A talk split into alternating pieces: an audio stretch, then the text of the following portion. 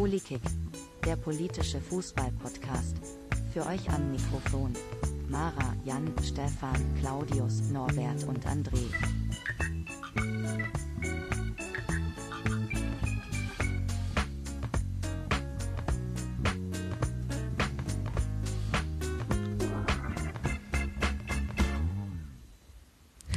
Hallo, herzlich willkommen beim Polykick, Folge XY, ich weiß es leider nicht. Heute müsst ihr oder dürft ihr mit mir ähm, Vorlieb nehmen. Leider, ich muss euch enttäuschen, Stefan ist trotzdem da. Ich bin trotzdem da, es ist Folge 15 und weil du dich nicht vorgestellt hast, du bist der Jan. Ja, als würden die Leute nicht meine tolle, tolle äh, Stimme erkennen. Aber wir sind heute also vom Standardteam tatsächlich nur zu zweit, aber wir haben einen tollen Gast, der tatsächlich gar nicht so weit äh, weg von mir wohnt. Ähm, Christian, hallo. Ja, Christian Nandestedt aus Düsseldorf. Ähm, wo wohnst du denn? Bonn, ja, ich oder? Ich wohne in Bonn. Ja, in Bonn. Da bin ich auch öfter im, bei diversen Twitter-Stammtischen zu finden. Ähm, ja, ich bin aktiv auf äh, Twitter unter als Texters Texte und blogge auch als texterstexte.com und ähm, ja, bin FC Bayern-Mitglied, Bayern-Fan und ähm, interessiere mich vor allen Dingen für vereinspolitische Themen und sitze deshalb, glaube ich, auch hier im Podcast, weil es um politische Dinge geht rund um den Fußball. Genau, aber nicht nur deswegen, aber vielleicht auch deswegen werden wir dich hier öfters hören. Der Hauptgrund, warum wir Christian eingeladen äh, haben, ist, dass äh, Christian ähm, Anfang dieses, dieses Jahres, genau, ähm, mit dem den FC Bayern Frauen nach Katar geflogen ist, auf Einladung des Vereins. Ne? Und ähm, es gibt dazu die 78. Folge des Mirson Roth Podcast, äh, da erzählt er schon ein bisschen mehr und er hat auch auf seinem Blog äh, darüber äh, geblockt. Also wenn ihr sehr großes Interesse äh, daran habt, könnt ihr das auf jeden Fall dort nachhören bzw. nachlesen. Ähm, trotzdem ähm, wollen wir das natürlich auch aus erster Hand von dir äh, jetzt auch so erfahren. Ähm, ja, also du bist, wenn ich das richtig verstanden habe, äh, oder das weiß ich auch einfach, du äh, bist als Kritiker ähm, ähm, des FC Bayern so oft aufgefallen und hast somit auch deine Zuhörer und Zuhörerinnen äh, und beziehungsweise Leser und Leserinnen so gewonnen und ähm, bist aber auch durch diese offen auf, äh, ausgetragene Kritik halt auch vom FC Bayern zu Gesprächen eingeladen worden, hast somit Kontakt äh, äh zu den ähm, zur Vereinsführung oder auch zu einem Verein äh, bekommen und deswegen haben sie dich dann auch ähm, eingeladen. Ähm, erzähl uns ein bisschen von dieser Erfahrung und deine Einblicke und dann würde ich sagen, gehen wir danach in die Diskussion. Ja, hast es schon ganz gut zusammengefasst, äh, wie das war. Es ist für mich im Rückblick immer noch eine relativ verrückte Geschichte, weil ich damit hatte ich so nicht gerechnet. 2015, äh, das ist schon lange her, ähm, ist Bayern, Bayern reist ja schon seit 2011 nach Katar ähm, seit neun Jahren. Und ähm, 2015 gab es dann noch ein Freundschaftsspiel in Saudi-Arabien ähm, auf der Rückreise von diesem Trainingslager. Und das hat äh, für große Aufruhr gesorgt in, in Deutschland bei den Medien und bei den Fans zu Recht, weil das überhaupt nicht ging. Kurz zuvor wurde da jemand ausgepeitscht und ähm, ein Blogger ausgepeitscht, öffentlich, und dann hat Bayern da ein Freundschaftsspiel gemacht. Und äh, damals habe ich mich darüber beschwert in einem Brief an Jan-Christian Dresen, den stellvertretenden Vorstandsvorsitzenden. Und der hat mich dann zu einem Gespräch eingeladen, was mich sehr überrascht hat, aber habe ich mich darüber gefreut. Und dann konnte ich mit ihm drüber sprechen, über die ganze Katar-Problematik und äh, meine Kritik anbringen und ähm, mit ihm ein bisschen darüber diskutieren. Damals hab, hieß es dann auch direkt, dass äh, von Vereinsseite, dass das mit Saudi-Arabien ein Fehler war und dass sowas nicht mehr vorkommen würde, aber dass sie am Trainingslager in Katar festhalten würden. Und im Jahr danach war dann die Jahreshauptversammlung, wo Uli Hoeneß wiedergewählt wurde zum Präsidenten. Dort kann man Wortmeldungen äh, machen als Mitglied und das habe ich dann auch genutzt und am ähm, Ende der Veranstaltung dann so einige Punkte kritisiert. Nicht nur Katar, aber auch. Und ähm, daraufhin gab es dann äh, einen Anruf von Uli Hoeneß und dann saß ich bei ihm auf einmal im Büro und äh, habe dann auch mit ihm gesprochen, ausführlich über das Thema. Mm, und dann habe ich darüber halt andere Vereinsverantwortliche kennengelernt, unter anderem auch die Person, die äh, diese Trainingslager mitbetreut ähm, und sich um sogenannte gesellschaftspolitische Dinge da kümmert. und ähm, bin dann da in so einen Kontakt getreten, der dann einige Jahre lief, bis es dann halt zu dieser Einladung kam äh, zu dem Frauentrainingslager. Äh, letztes Jahr wurde die Einladung ausgesprochen und ich bin dann, ich habe die Einladung dann angenommen, was für mich eigentlich keine Frage war. Ich hatte da ein bisschen die Reaktion unterschätzt, ähm, dass mir dann vorgeworfen wurde, ich wäre käuflich und jetzt würde der Verein einen Kritiker mundtot machen oder auf seine Seite ziehen und so. Und das hatte ich irgendwie ziemlich unterschätzt, weil ich von mir selber ja weiß, dass ich nicht käuflich bin und der Verein auch von mir nichts verlangt hatte. Also ich musste jetzt keinen Bericht schreiben oder irgendwie äh, freundliche Dinge sagen. Ich sollte einfach mitkommen und mir ein Bild vor Ort machen, was der Verein dort tut. Und das, diese Gelegenheit war für mich einmalig und die wollte ich mir nicht entgehen lassen und ähm, bin deshalb dann auch mit runtergeflogen. Ähm, außerdem interessierte mich auch der Frauenfußball, von dem ich bisher nämlich fast nichts mitbekommen hatte. Ja, und dann war ich bei diesem Trainingslager zehn Tage und habe mir alles angeschaut, habe mit vielen Leuten gesprochen, äh, nicht nur aus dem Verein, sondern auch mit Verantwortlichen aus Katar vor Ort, mit dem deutschen Botschafter, der da war, äh, mit jemandem von der Internationalen Arbeitsagentur, die dort ein Büro haben in Doha, da reden wir gleich bestimmt noch drüber. Und ähm, war bei den ganzen Aktionen dabei, die der FC Bayern dort mit den Frauen zusammen durchgeführt hat vor Ort. Ja, das mal so als, als lange ja. Einrede. ja, ähm, ja, das ist, äh, klingt natürlich ähm, extrem spannend. Ähm, wie bewertest du den Umgang bzw. die Verbindung des FC Bayerns mit Katar und hat sich das in irgendeiner Weise auch durch diese Reise verändert? Also ich habe, ich bin mittlerweile der, ich glaube mittlerweile, dass der, dass der Verein diese, diese politische Dimension mit Katar in den ersten Jahren total unterschätzt hat. Die, die waren ja vor Katar, ähm, gab es schon Trainingslager in Dubai, also nebenan in den Vereinigten Arabischen Emiraten. Da hat es nie Kritik gegeben. Also kann ich mich jedenfalls nicht dran erinnern. Und Louis van Gaal wollte dann nach Katar. Der hatte das vorgeschlagen äh, weil dort die Trainingsbedingungen einfach perfekt wären und er wollte da trainieren. Und der Verein hat das dann gemacht. Jahr zuvor war die WM an Katar gegangen, die WM 2022. Und äh, dann gab's, kam auf einmal diese Kritik auf in Deutschland und der Verein, dem Verein hat das überrascht. Die sind da völlig naiv runtergereist ähm, wollten einfach nur trainieren, haben sich für die Menschenrechtslage und so weiter überhaupt nicht interessiert. Ähm, und nach 2015, als es dann immer höher kochte, äh, wurde, dann, wurde dann noch jemand eingestellt beim FC Bayern, der sich speziell um diese Themen kümmern sollte. Also um das Managen der Medien im Umgang mit, mit Bayern und Katar.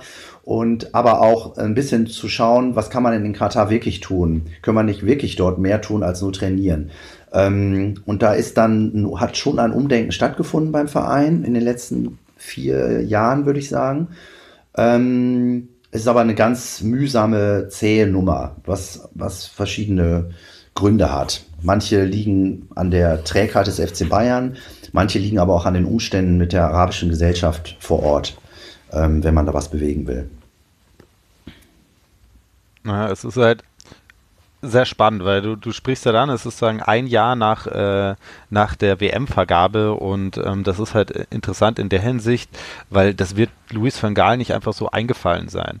Ne? Weil, ich meine, wir, wir kennen hier alle ähm, also es gab ja zuerst keine, keine wirklichen Gegenleistungen zu den Verbindungen mit Katar, aber wir kennen ja alle die Geschichte mhm. mit äh, Rummenigge und den zwei goldenen Rolexen, die er mhm. dann nicht versteuert hatte und sowas. Also da ist natürlich die mhm. Frage, ob diese Verbindung Katar FC Bayern nicht auch mit dieser WM-Vergabe zu tun hat und ob das nicht auch in irgendeiner Art und Weise eine Art äh, in diese Strategie von Katar passt. Ähm, ja, sozusagen auf die WM sportlich sich vorzubereiten und das, das Blick ähm, auf die WM auch hier Fußballgiganten irgendwie für sich zu gewinnen.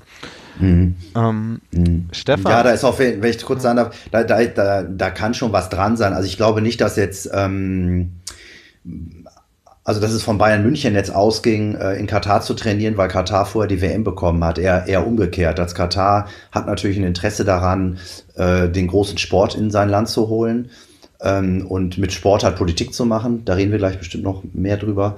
Ähm, und, und so ist das ein Paket, was, was zusammengehört. Man muss aber auch sagen, dass Katar zum Beispiel Miteigentümer bei VW ist Und VW wiederum ähm, ist über Audi Anteilseigner bei Bayern München. Äh, und ich weiß auch, dass die ersten Trainingslager wurden von ähm, Volkswagen mitbezahlt und mitorganisiert äh, von Bayern München. Die haben dann sich da unten auch wirtschaftliche Dinge versprochen. Äh, das, dieser, dieser Aspekt, der kommt auch noch dazu. Also ich glaube, das war das am Anfang auch ein Mitgrund war, diese wirtschaftlichen ja, Gründe. Das, das klingt natürlich äh, dann auch ein bisschen verständlicher, vor allem wenn man sich halt ähm, anschaut, dass ja der Sponsorendeal äh, dann wirklich zwischen den FC Bayern und äh, Katar erst relativ spät gekommen ist und jetzt ja ganz ja. aktuell hier mit äh, Qatar Airways, äh, Airways, die ja scheinbar mehr, also mehr als 10 Millionen äh, Euro, was früher, früher der, der alte Deal war, ähm, jährlich dem FC Bayern ja. überweist für einen Trikotsponsor. Ne? Genau, für einen Ärmelsponsor nur. mhm. Das ist schon ziemlich viel. Stefan, was, was, wie sieht man das von außen? Ne? Also Christian und ich sind ja hier im FC, in der FC Bayern Blase und wir äh, kritisieren das auch schon sehr lange und wir kennen diese Diskussion. Was kommt da außerhalb sagen unserer, unserer Fan-Daseins oder unserer Fanblase da an? Boah, jetzt äh, da, da verlangst du aber einen Rundumschlag von mir. Also natürlich hat ähm, Katar jetzt nicht so das, das äh, positive Bild, ähm, sage ich jetzt einfach mal. Ähm, ich bin allerdings überrascht, dass du mit der, ähm, mit der Frauenmannschaft da bist, äh, da warst. Ähm, ich wusste, dass äh, bis heute, bis zur Vorbereitung der Sendung nicht, dass ähm, die Frauen auch in Katar waren. Ähm, ich dachte nur, die Männermannschaft war da. Und äh, also soweit ich weiß, gilt in, in Katar ja auch die Scharia und die haben ja das, dasselbe politische System wie in Saudi-Arabien, äh, wie Wahhabismus oder wie das heißt. Ähm, und ähm, da ist ja irgendwie so, so, so, Frauensport in kurzen Hosen und so weiter, das ist ja eigentlich ähm, schon nicht gern gesehen. Also ich kenne das aus dem Wrestling. Ich weiß, dass hier, dass es in, in Saudi-Arabien gibt ja gelegentlich Wrestling von der WWE und da ähm, dürfen die Frauen halt nicht mit auftreten, weil die zu knapp angezogen sind. Ähm, deswegen lenke ich mal komplett vom Thema ab und frage, wie kommt es denn eigentlich, dass da die Frauen auch wirklich gern gesehen waren in Katar? Ja, jetzt, jetzt, jetzt, jetzt zwingst du mich in eine Rolle des, äh, der Katar, des katarischen äh, Pressesprechers, weil das ist, eine, das ist ein Elfmeter, den du mir gerade lieferst, aber ich, ich kann nicht anders, ich muss es erzählen. ähm, die, die, also die Frauen, der FC Bayern hat 2018 war, glaube ich, das erste Mal. Die waren ja zweimal unten, genau. 2018, 2017 hat der FC Bayern entschieden, dass beim nächsten Trainingslager nicht nur die Männer runterfahren, sondern dass es ein separates Trainingslager auch für die Frauenmannschaft geben soll in Katar gleiche Bedingungen, gleiche tollen sportlichen Bedingungen, gleiches Hotel, äh, gleiches Rahmenprogramm. Ähm, der FC Bayern hat damals zwei Gründe angeführt. Einmal, die Frauen sind äh, deutscher Meister geworden, waren sehr erfolgreich, erfolgreichste Zeit ihrer Geschichte und das sollte eine Belohnung sein.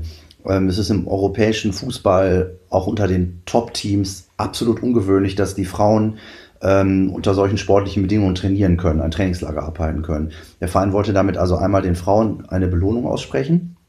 Und was der Verein sagt, er wollte damit gerade jetzt zeigen, wir setzen uns in Katar auch gesellschaftspolitisch ein und ähm, geben hier ein Statement ab für die Gleichberechtigung, für die Gleichstellung von Frau und Mann und nehmen deshalb die Frauen mit nach unten und zeigen dort Flagge.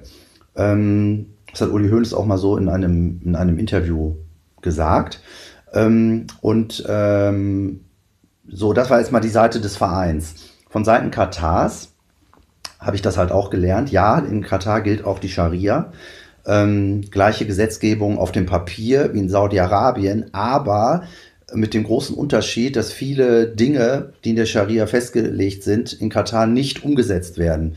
Viel hängt das wohl auch von Dekreten des Emirs ab, äh, wie dort wirklich die Rechtsprechung ist. Und in Katar wird das Ganze sehr liberal ausgelegt. Ich würde sagen, am liberalsten von allen Golfstaaten. Also äh, speziell zu Saudi-Arabien ein, ein riesiger Unterschied. In Katar gab es, als ähm, jetzt das Frauentrainingslager gerade war, nach, nach Ende gab es dort ein Jugendturnier mit U19-Mannschaften. Da war die U19 von Real Madrid, von Barcelona, auch vom FC Bayern war der, die haben dann ein Turnier gespielt. Und es waren nur Schiedsrichterinnen da. die das äh, Turnier gepfiffen haben in Katar. Die Spiele wurden alle live im Fernsehen übertragen, im katarischen Fernsehen und diesen Be-in Sports Sender. Und ähm, die Spiele wurden nicht in Saudi-Arabien und nicht im Iran übertragen, weil es dort Schiedsrichterinnen gab. Da sieht man den Unterschied. Also Katar ist da, was äh, das Thema Frauen, Gleichberechtigung angeht, sehr weit, ähm, also sehr fortschrittlich im Unterschied zu den anderen, zu den anderen Nationen. Und äh, das war halt auch der Anlass, warum der Verein mich mitgenommen hat zum Frauentrainingslager, weil, die, weil sie mir, glaube ich, damit äh, zeigen wollten, wir tun hier ja was. Wir reden ja nicht nur, wir machen ja wirklich hier was. Etwas, was sie mit den Männern leider nicht ähm, mir zeigen können, aber mit den Frauen. Und ähm, da haben halt einige Aktionen stattgefunden mit den Mädchen, die, ähm, die, schon, die schon okay waren. Kann ich ja gleich nochmal erzählen. Jetzt zwingt ihr mich ja fast dazu, dafür die, die, die Bayern zu loben als, als äh, ja. Nicht-Freund, ich sag mal als Nicht-Freund des FC Bayern.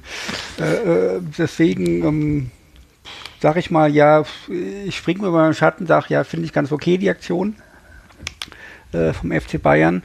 Ähm, bevor ich jetzt aber auf die, auf die ursprüngliche Frage vom Jan eingehe, wie ich das mit äh, äh, denn so sehe, das könnte ein Rundumschlag von mir werden, der, der sehr ausufern wird. Den verschiebe ich vielleicht später und höre mir erstmal an, was ihr noch weiter zu sagen habt. Ja, ähm, Christian, du hast das jetzt schon gerade ein bisschen äh, angeteasert.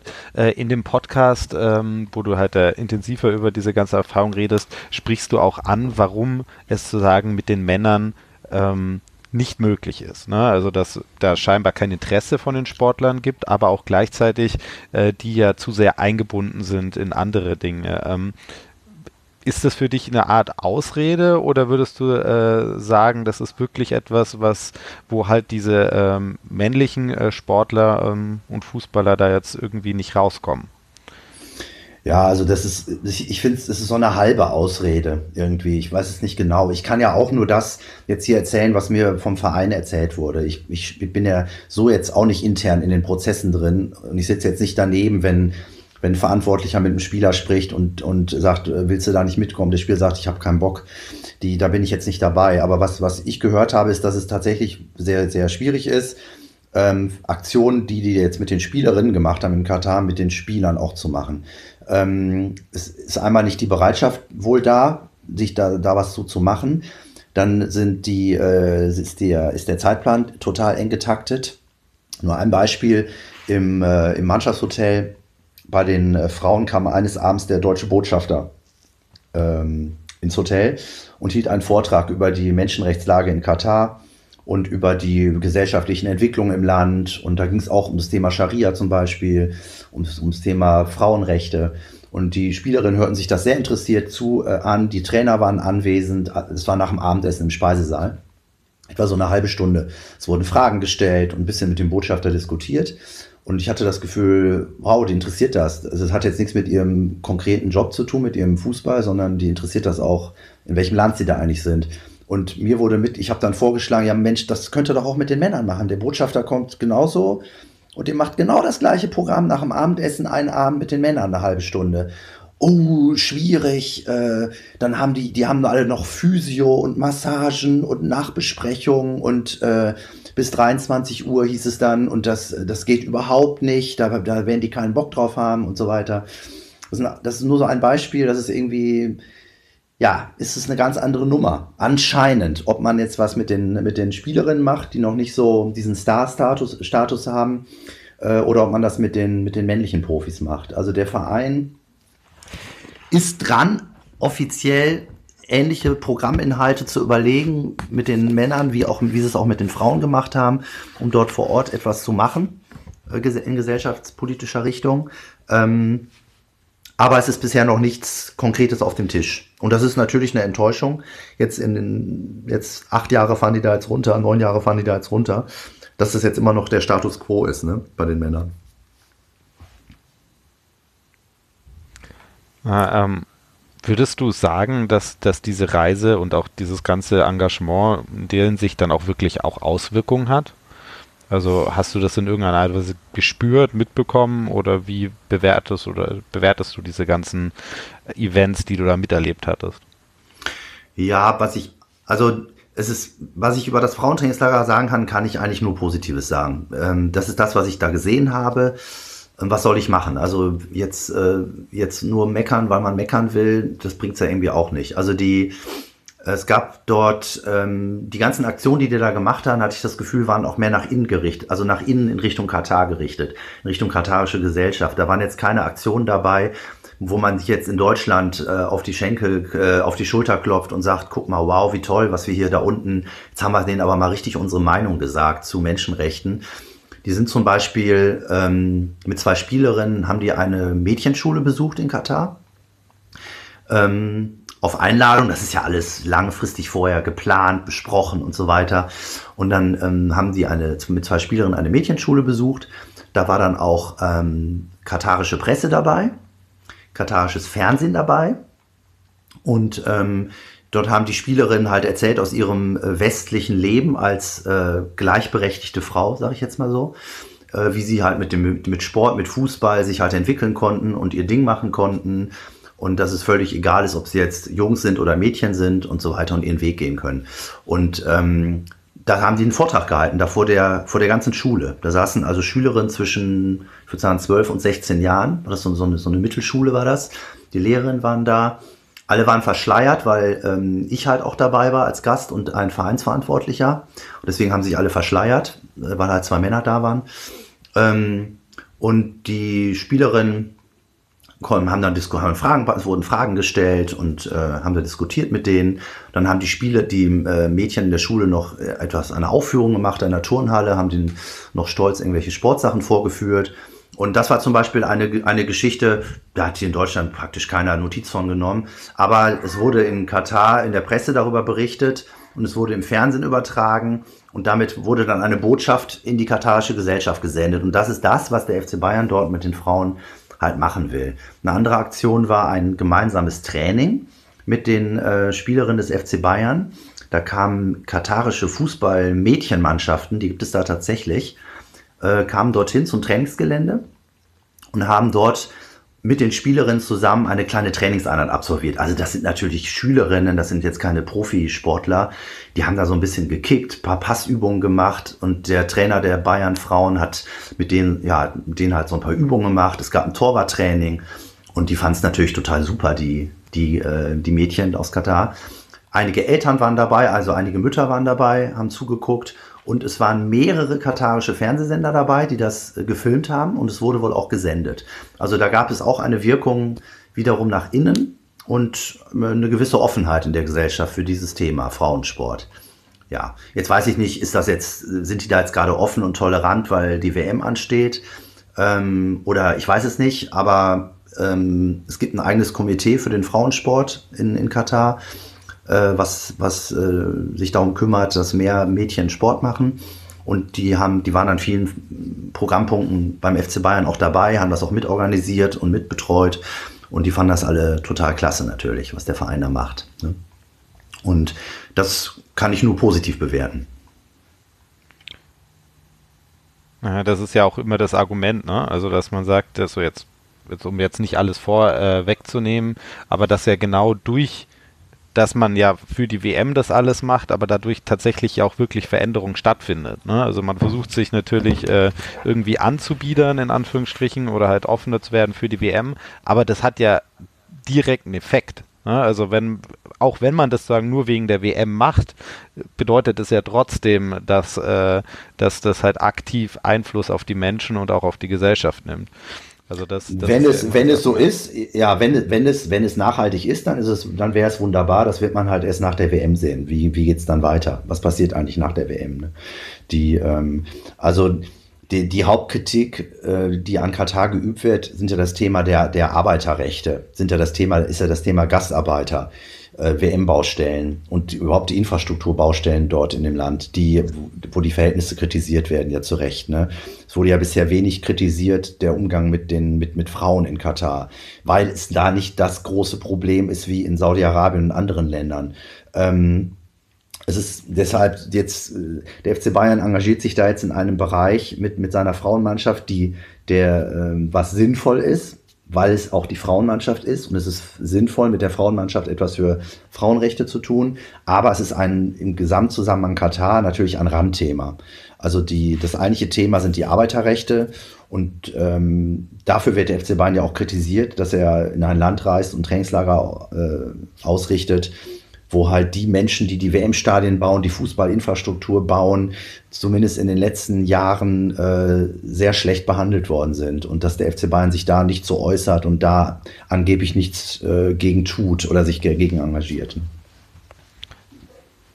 Na, das ist ja auch insgesamt, also wenn wir jetzt, wir hatten ja jetzt die Leichtathletik-WM und da ähm, wenn man so alle Pressemeinungen versucht so zusammenzufassen, dann ist es so, es sind, war ein totales Desaster und ähm, das ist irgendwie eine Vorahnung, was uns äh, bei der Fußball-WM erwarten wird, weil die Hitze halt ex extreme Auswirkungen auf die Sportler und Sportlerinnen hatten und die Stadien ja meistens leer waren. Obwohl, ich meine, das mit den Stadien leer, das war halt doch Leichtathletik. Ne? Ja. Also das interessiert natürlich weniger Leute als, als Fußball. Ähm, ja, und, und ähm, was man auch fairerweise sagen muss, der, die Fußball-WM wird ja im Winter stattfinden. Ähm, die wird ja im Januar stattfinden, glaube ich, rund um Weihnachten oder danach, Dezember, Januar, wenn da unten ja nun tatsächlich äh, Top-Bedingungen sind für die Sportler. Also die, diese ganzen Stadien wurden gebaut, als es noch hieß, die WM wird im Sommer stattfinden. Deswegen sind diese Stadien ja auch klimatisiert. Die WM wird jetzt aber im äh, Winter stattfinden wo diese Klimaanlagen gar nicht mehr notwendig sind. Also da wird es tagsüber maximal 30 Grad noch. Äh, meistens ist es so 23, 24 Grad und äh, das Klima ist völlig okay. Ich habe es da ja selber jetzt erlebt und ähm, ob die Stadien voll werden, weiß ich nicht, aber man, für die Sportler ist es völlig okay. Deswegen sind ja auch alle oder viele Profiklubs äh, in dieser Jahreszeit da auch zum Trainingslager. Ne?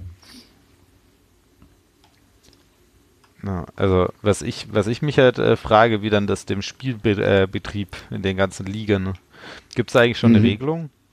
Nee, habe ich noch nichts gehört. Ich hatte heute noch mal geguckt, die, die Engländer haben sich noch mal, noch mal beschwert, weil die haben ja in der Premier League ihre wichtigen äh, Spieltage rund um die Weihnachtszeit. Die würden dann ja ausfallen. Und äh, das wollen die natürlich nicht. Da geht es auch um viel Geld. Aber es geht um Geld. Und Katar spielt Geld keine Rolle. Wenn es da um irgendwelche Ausfallhonorare oder irgendwas gehen würde, wahrscheinlich zahlt Katar das dann auch noch. Ne? Ich hatte jetzt eine, eine, eine Statistik gelesen, dass äh, die WM in Russland hat irgendwie 15 Milliarden Dollar gekostet. Die WM in Katar wird über 200 Milliarden Dollar kosten. Das muss man sich mal vorstellen. Da kommst du auch, auch nicht mehr an. Ja, das, das sind natürlich Abartig. enorme Geld, Geld äh, äh, Dinge. Aber es stimmt schon. Also diese, diese Boxing Day, also diese ähm, um die Weihnachtsfeiertage sind tatsächlich in England mit die ähm, meistgesehenen Spiele im ganz, in der ganzen Saison. Ja. Ja. Weil die Leute einfach keinen Bock auf ihre Familie haben. und dann lieber Fußball gucken. Ja. Ähm, aber ja genau, aber das sind ja, das ist ja nur die eine, also das, dieses, dieses Argument wurde ja dann durch äh, weggenommen. Ne? Das andere Argument, ich meine, natürlich ist diese WM gekauft. Ne? Also das ist kein, ja. Äh, das ist ein offenes Geheimnis, aber ich meine, wir schauen alle immer noch Profifußball, äh, also sind wir damit okay, dass die FIFA und Fußball korrupt ist. Ne? Also ja. Ja. das aus meiner Sicht ist das jetzt nicht wirklich äh, das Thema. Aber natürlich, das, was du auch schon angesprochen hast, ist halt einfach ähm, die Bedingungen für die äh, Arbeiter und Arbeiter, äh, ja, hauptsächlich Arbeiter, die ja natürlich aus äh, Drittstaaten kommen, die kein, äh, keine Bürgerrechte in Katar haben und die scheinbar nach vielen ähm, nach vielen Berichten auch teilweise monatelang nicht bezahlt werden und mhm. für diese Stadien halt auch sterben. Also es wurde, glaube ich, von der äh, internationalen ähm, äh, Gewerkschaft, äh, die IGM, wurde ähm, gesagt, dass bis zur WM-Anfang 4000 äh, Arbeiter gestorben sein werden. Ne? Das heißt, diese WM mhm. wird sagen auf, auf dem Blut von, von mhm. ja, extrem armen Menschen, ne, mit die ärmsten äh, Menschen sagen, äh, dieser Welt dann ausgetragen. Und das mhm. ist natürlich äh, nicht so einfach von der Hand zu weisen, dieses Argument. Nein, nein, auf keinen Fall. Das ist das große Problem. Ja. Aber was ist die Alternative? Ne? Sollen wir jetzt einfach die WM sagen woanders äh, austragen? Nein, das, das, wird ja nicht mehr, das wird ja nicht mehr passieren. Die WM werden sie denen ja nicht mehr wegnehmen. Also es sei denn, es gibt noch einen Iran-Krieg oder irgendetwas aus solchen Gründen, dass da unten kein Fußball stattfinden kann in der Zeit. Aber das weiß man natürlich nicht. Bis 2022 ist noch viel Zeit. Aber die, äh, die ganze, das, das ganze Land baut da drauf und ähm, Katar ist wirtschaftlich in der ganzen Welt im Westen äh, verbunden ähm, und investiert in allen möglichen Staaten und äh, den wird man nicht diese WM wegnehmen. Man versucht Verbesserungen hinzukriegen, äh, gemeinsam mit der Regierung und ähm, es gibt ein paar kleine Verbesserungen, aber noch immer noch viel zu wenig. Und äh, ich glaube, ein großes, ein, ein, ein Problem ist, was, was ich da unten gelernt habe, Problem ist ein bisschen auch, dass denen die einfach auch die Leute fehlen, um zum Beispiel diese Baufirmen strenger zu kontrollieren oder um, um diesen Missbrauch, wenn jetzt Arbeiter kein Geld bekommen von den Baufirmen, dass die dann äh, dem nachgehen. Es gibt ja mittlerweile eine Beschwerdestelle für Arbeiter, äh, wo sie hingehen können und sagen können, hier, der, mein, mein Bau, mein Chef zahlt mir kein Geld seit Monaten. Ähm, aber diese Bearbeitung dieser Fälle dauert allein schon wieder Monate und ähm, dann sind die manchmal schon wieder aus dem Land, dann sind die Verträge schon wieder ausgelaufen von diesen Arbeitern und dann verlassen die Katar ohne Geld bekommen zu haben. Das ist total schrecklich. Die, das, das, eines der Grundprobleme in Katar ist, dass es nur eine geringe Anzahl Einheimischer gibt, die da die administrativen Tätigkeiten ausführen. Ich glaube, die haben nur 700.000 Kataris, gibt es überhaupt nur. 700.000. Von denen die meisten, muss man so sagen, so richtig arbeiten haben die nicht gelernt oder müssen die nicht. Die haben unheimlich viel Kohle. Ähm, die sind über Familienbande, sind die irgendwie da vermittelt in irgendwelche Posten, wo aber nicht wirklich hart gearbeitet werden muss, sodass die gesamte Arbeit, die im Land anfällt, also alles, was man sich vorstellen kann, vom Taxifahrer über den Fahrer der, der, der neuen U-Bahn-Züge, über Menschen, die die Energieversorgung sicherstellen, über Leute, die die Meerwasserentsalzungsanlagen betreiben, damit das Land überhaupt Trinkwasser hat, bis hin zu natürlich den ganzen ähm, Baufirmen vor Ort, alles, was da gebaut wird, das ganze Land wird aus dem Boden gestampft gerade. Ähm, das sind alles Ausländer, das sind alles Gastarbeiter. Ähm, die haben zurzeit zweieinhalb Millionen Gastarbeiter im Land das muss man sich auf, in Bezug zur, zu den Einheimischen wäre das so, wenn in Deutschland 240 Millionen Gastarbeiter im Land wären. Und das musst du mal handeln, mit denen umzugehen und da auch gewisse Dinge dann durchzusetzen, die mal beschlossen worden sind im letzten Jahr. Ne? Das ist ja jetzt gerade so der Hauptkritikpunkt, dass es Verbesserungen auf dem Papier gibt, aber dass es nicht richtig, nicht richtig durchgesetzt wird.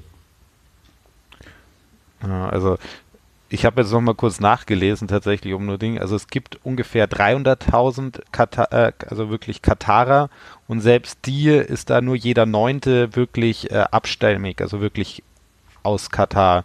Die meisten, ah ja, okay. Äh, also selbst die anderen angeheiratet oder so etwas. Die ja, oder halt oder halt so. Geburtsrecht, halt, also dass die halt auch irgendwie ja, okay. ihre Staatsbürgerschaftsrechte ja, bekommen okay. haben, aber halt auch abstammen. Ne? Und 2008 hatte äh, hatte Katar noch nicht mal eine Million Einwohner und jetzt haben sie 2,7. Ne? Also genau. Ähm, ich will Katar, das klingt dann immer so, als, als, als, als wollte man Katar in Schutz nehmen. Ich will die nicht in Schutz nehmen. Die, die müssen ihre, diese Probleme in den Griff kriegen. Ich, ähm, ich, ich, ich suche nur nach Erklärung teilweise, weil ich, mir ist es so einfach zu sagen, das ist ein, das sind, das ist, das ist ein bösartiger Herrscher, der, äh, dem die Menschenrechte egal sind. Also das ist, das ist mir, greift mir einmal zu kurz. Ich suche danach Erklärungen. Ich glaube, dass es ihnen lange Zeit nicht so, das hatte nicht die oberste Priorität, sondern die oberste Priorität hatte, äh, eine, eine Stadt zu bauen, Straßen zu bauen und diese, diese WM jetzt auf die Beine zu stellen. Ähm, jetzt, wo sie, wo sie jetzt aber was verändern wollen, ist es schwer, das umzusetzen, weil sie nur sehr wenige Leute überhaupt haben, die das umsetzen können. Und ähm, ich glaube, dass das, dass das alles eine, dass, dass das alles damit auch ein bisschen mit reinspielt. Ist halt alles nicht nur so schwarz und weiß. Ne? Und wir haben auch noch gar nicht über den, über den Boykott gesprochen, der ähm, anderen Golfstaaten gegen Katar, ähm, der ja auch gigantische Auswirkungen hat auf die, auf die WM-Planung zum Beispiel. Ähm, ja, genau, also das ist ja, ja, also ich weiß nicht, ich denke mal, die meisten Zuhörer und Zuhör, äh, äh, Zuhörerinnen werden das äh, mitbekommen haben, dass es ähm, zu sagen jetzt auch schon einige Zeit äh, Katar von im Großen all seinen Nachbarn komplett abgeschirmt worden ist ähm, aus ähm, ja, also es wird vorgeworfen, weil Katar äh, sozusagen Terrororganisationen und vor allem halt die äh, Muslimbruderschaft sozusagen ähm, scheinbar unterstützt, offen oder nicht offen und somit halt komplett isoliert ist vom, vom Rest, Rest seiner, seiner Nachbarn. Genau. Ähm, hast, hast du da sozusagen nähere ähm, oder nähere Einblicke? Musst du dich da ja, ich habe nur das, jetzt was, was du auch gesagt hast, habe ich natürlich gehört. Und ähm, was ich dann noch mitbekommen habe zur WM-Planung, das halt ursprünglich war halt gedacht, die ganz, also Katar ist der Ausrichter der WM, aber es sollten auch schon in den in Nachbarländern zum Beispiel ähm, Touristen, WM-Touristen leben können war mal gedacht, dass zum Beispiel in Dubai, was, ein, was touristisch ja sehr attraktiv ist für viele, ähm, dass, da gibt es eine Hotelinfrastruktur und so weiter, dass dort auch viele Fußballtouristen wohnen und die dann quasi mit, einer, mit einem Schiff oder mit einem Kurzflieger mal eben nach Katar rüberfliegen. Das ist, äh, das ist eine halbe Stunde Flug, um dort dann äh, WM-Spiele zu gucken, zum Beispiel.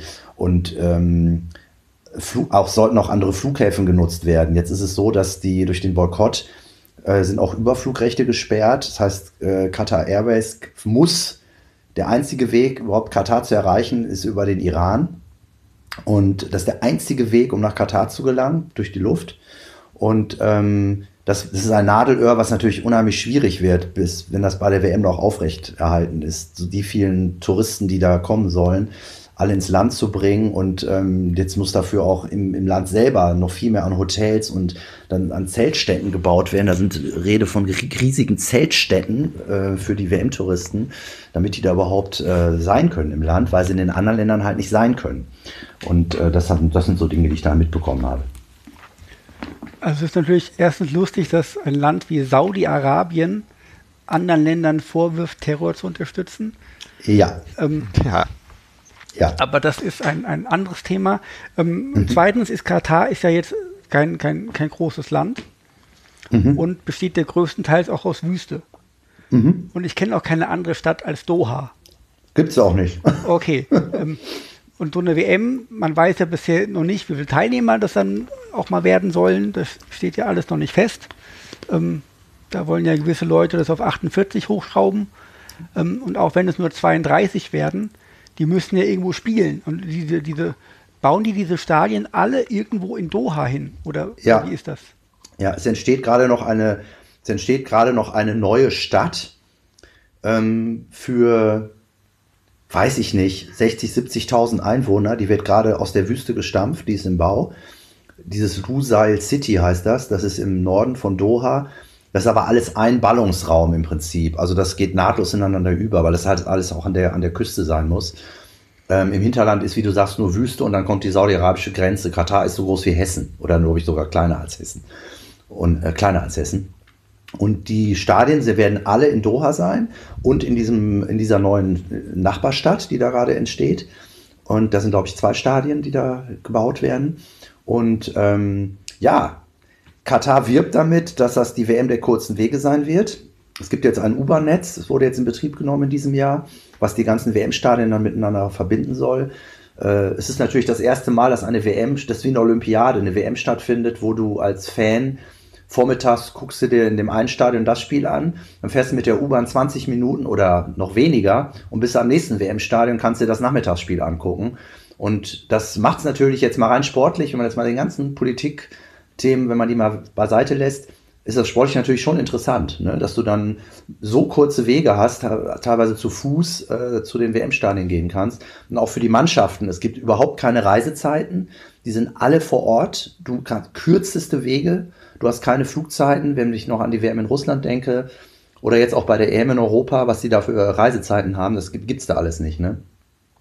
So, ist die, so ist der Plan klingt eigentlich ganz geil. Allerdings. Ähm, rein sportlich ja. Rein sportlich ja. Rein, also, Und rein touristisch auch. Ja, touristisch bin ich mir noch nicht so sicher. Also das, ähm, das ähm, es wird Luxushotels geben, klar. Es wird ähm, Zeltstädte, so Beduinen-Zelte, ausgebaute geben für das Low-Budget-Ding. Aber es ist natürlich, Doha ist, ähm, es ist Al wir haben Alkoholverbot. Ich weiß noch gar nicht, wie die damit überhaupt umgehen wollen. Public Viewings sind da völlig unbekannt, auch kulturell. Die wissen überhaupt nicht, was das ist. Und ähm, es gibt kulturell und sonstiges, gibt es einfach mehr oder weniger gar nichts in diesem Land. Also ähm, das, das, das ist, also abseits von diesen Spielen ist da wirklich tote Hose. Ne? Also ich weiß noch nicht, ob das touristisch so, so spannend ist. Und man kann halt eben nicht von, zurzeit jedenfalls nicht sagen, ähm, ich, ich mache in Dubai Urlaub und fliege mal eben rüber, gucke mir zwei WM-Spiele an und dann lege ich mich wieder in Dubai an den Strand. Das geht halt nicht wegen des Boykotts. Gut, die WM ist ja jetzt ist ja noch drei Jahre hin, keine Ahnung, wie mhm. lange der Boykott dauert. Mhm. Könnte auch sein, dass wenn dann in drei Jahren Iran sagt doch so, wir boykottieren euch auch.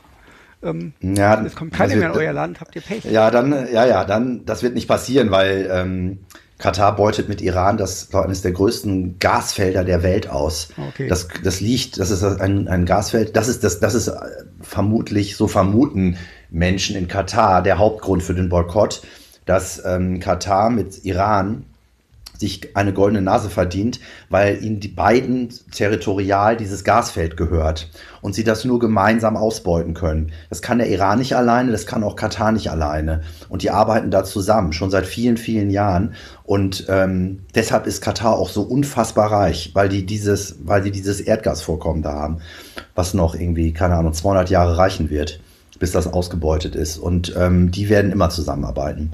Und deswegen, da ist Katar auch in einer schwierigen Situation, weil sie natürlich ähm, von, der, von der religiösen Ausprägung her und von der gesellschaftlichen Ausprägung her eigentlich Saudi-Arabien näher stehen als im Iran. Aber mit Iran müssen sie zusammenarbeiten. Und jetzt erst recht, jetzt werden sie durch den Boykott noch in die Arme von Iran getrieben ähm, die bereitwillig den Lebensmittel liefern, die denen die Überflugrechte gewähren und mit denen sie halt gemeinsam dieses, äh, dieses Gasfeld ausbeuten. Ne? Gut, man weiß natürlich nie, wenn ein Präsident Trump in seiner zweiten Amtszeit irgendwie sagt, irgendwas gefällt mir nicht und ich untersage mhm. allen westlichen Airlines irgendwie den Überflug über den Iran und dann, dann kann Qatar Airlines da fliegen, dann können die auch nicht alles bedienen, aber das ist nee. ein spekulativ.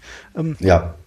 Nichtsdestotrotz, wie viel, wie viel Flug, also Flug, äh, Doha hat ja wahrscheinlich einen Flughafen. Ähm, ja. Und ist der überhaupt groß genug, um diesen, diesen Ansturm dann zu bewältigen? Derzeit schon, der ist, das ist einer der modernsten Flughäfen der Welt. Auch das okay. ist neu gebaut worden. Das ist alles neu gebaut worden. Also das ist ähm, eine Plastikwelt. Also es, äh, ich war noch nie in so einer Stadt. Das ist alles unglaublich. Der, der Flughafen hat ein eigenes Terminal nur für den Emir und seine Familie. Ähm, und dann gibt es das Hauptterminal. Du denkst, du bist irgendwie im Jahr 2050, wenn du da durchgehst. Das ist sehr spacig alles, sehr futuristisch und hat riesige Dimensionen. Der Flughafen wird das schlucken können, auf jeden Fall.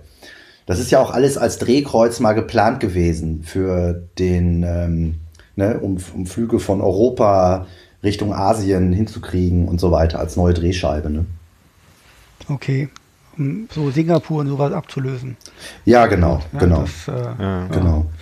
Gibt natürlich keinen Grund eigentlich dafür. Aber letztendlich, das Krasse ist ja, ähm, wenn du sagst, dass das Ganze über 200 Milliarden äh, Dollar kosten wird, ähm, der Großteil des Geldes, das ist halt, danach nutzt es keine Sau mehr. Ja?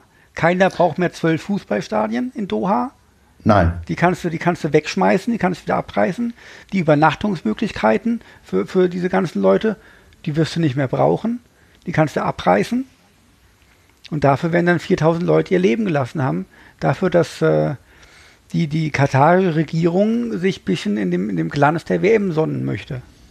Ja, also ganz abreißen stimmt nicht. Die, ähm, einige Stadien sollen wohl zurückgebaut werden und an Drittweltländer verschenkt werden. Das ist äh, Teil des Konzeptes bei dieser WM. Ähm, Mist, schon wieder was Positives.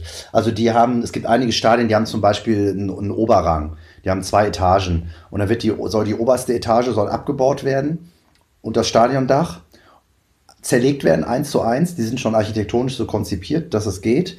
Und dann werden die, so wie sie sind, zum Beispiel nach Äthiopien gefahren oder nach Somalia und dort kostenlos aufgebaut. Dann kriegen die ein Fußballstadion hingestellt. Das ist, finde ich, natürlich eine ganz tolle Geschichte. Das, äh, das ist etwas, was passiert. Aber klar, die ganze Infrastruktur, Katar, äh, Katar sagt, die, äh, wir brauchen das auch nach der WM, weil wir wollen ja Tourismus, wir wollen ja uns wirtschaftlich öffnen, wir wollen ja unabhängig von, von Öl und Gas werden. Und deswegen brauchen wir diese Infrastruktur und brauchen wir auch diese, diese Hotels und so weiter. Ich bin mal gespannt. Vielleicht machen sie nachher Arbeiterunterkünfte daraus, wenn die, wenn die WM-Urlauber weg sind. Ja, das ist ja, also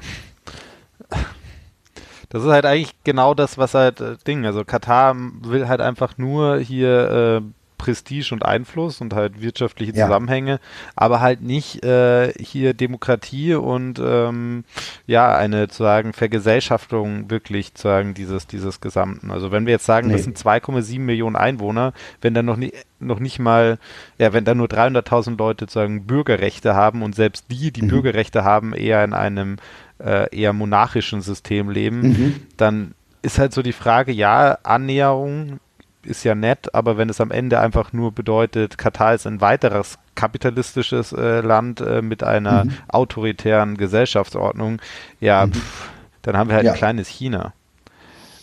Ja, ein bisschen ist das so, ja, das stimmt. Na. Aber, und jetzt äh, mache ich mich hier ein bisschen unbeliebt, ich finde die Vergabe gar nicht so beschissen. Also jetzt weg von diesen ganzen mhm. anderen Sachen. Aber wir haben halt einfach mal Wüsten äh, äh, auf dieser Welt und wir haben halt auch Wüstenstaaten. Und wenn wir halt jetzt mal, wenn das wirklich eine Fußball-Weltmeisterschaft sein soll, dann müssen wir halt auch mal aus diesen ganzen westlichen Himmelsphären weg. Ne? Und immer auch aus, also aus dem politischen Westen und auch aus den Staaten, die sich sozusagen dem politischen Westen anbiedern. Ne? Also wenn wir wirklich über eine Weltmeisterschaft reden, die halt irgendwann mal woanders ist, dann wird die halt auch irgendwann mal in einem Wüstenstaat sein. Und ähm, aus dieser Logik her ähm, ist dann Katar natürlich spannend.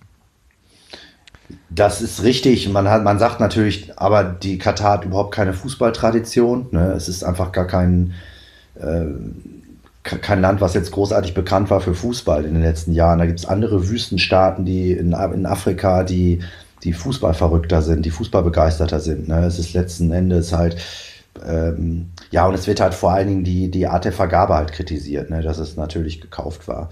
Allerdings sind wahrscheinlich ja auch die WM, die WM-Turniere vorher ja auch gekauft worden, bis hin zur WM in Deutschland. Mit rechten Dingen ging es da auch nicht zu. Und ich finde es sehr gut, dass, was du ansprichst mit der westlichen Brille, weil das ist das, was man was, was man sich auch manchmal vor Augen halten muss, dass man immer alles nur aus einer westlichen Perspektive sieht und ähm, nicht mal versucht, mal aus einer anderen Sicht, was aus einer anderen Sicht das zu sehen. Also ich habe heute noch einen äh, Kommentar in der Taz gelesen, den fand ich ganz spannend. Zu, ähm, war das zur Leichtathletik-WM? Ja, zur Leichtathletik-WM in Katar. Ähm, da ging es darum, dass, äh, die hatte natürlich dann auch nochmal die WM-Vergabe kritisiert, aber sie hat auch gesagt, umgekehrt warum kritisieren eigentlich nicht mal südliche Länder oder asiatische Länder, dass es jetzt zurzeit eine EM, äh, eine, eine, dass es eine WM bei Putin gibt oder dass es eine, eine gekaufte WM in Deutschland gab, äh, in Ländern, wo äh, in, in, in einem Kontinent, der Flüchtlinge im Mittelmeer ertrinken lässt, der Waffen nach Saudi-Arabien liefert, der Waffen in die Türkei liefert. Ne? Also mit, man könnte auch mal den Perspektivwechsel bringen und sagen, kann so einem Land wie, äh, in so einem Land wie Russland kann man doch keine WM ausrichten. Ne? Ein Land, was sich in, was in Syrien mitbombardiert und so weiter. Ne? Das fand ich mal eine ganz interessante Perspektive.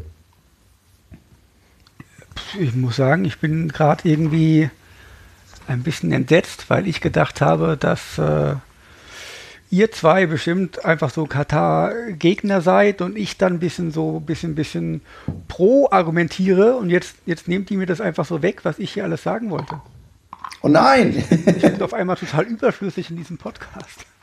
Ich bin pro Katar. immer überflüssig in diesem Podcast. Ja, das weiß ich doch, dass du das sagst, Jan. Ähm, ja, aber tatsächlich ist es ja so, ähm, nachdem wir uns eine WM gekauft haben, hat jedes andere Land auf der Welt auch das Recht, sich eine WM zu kaufen.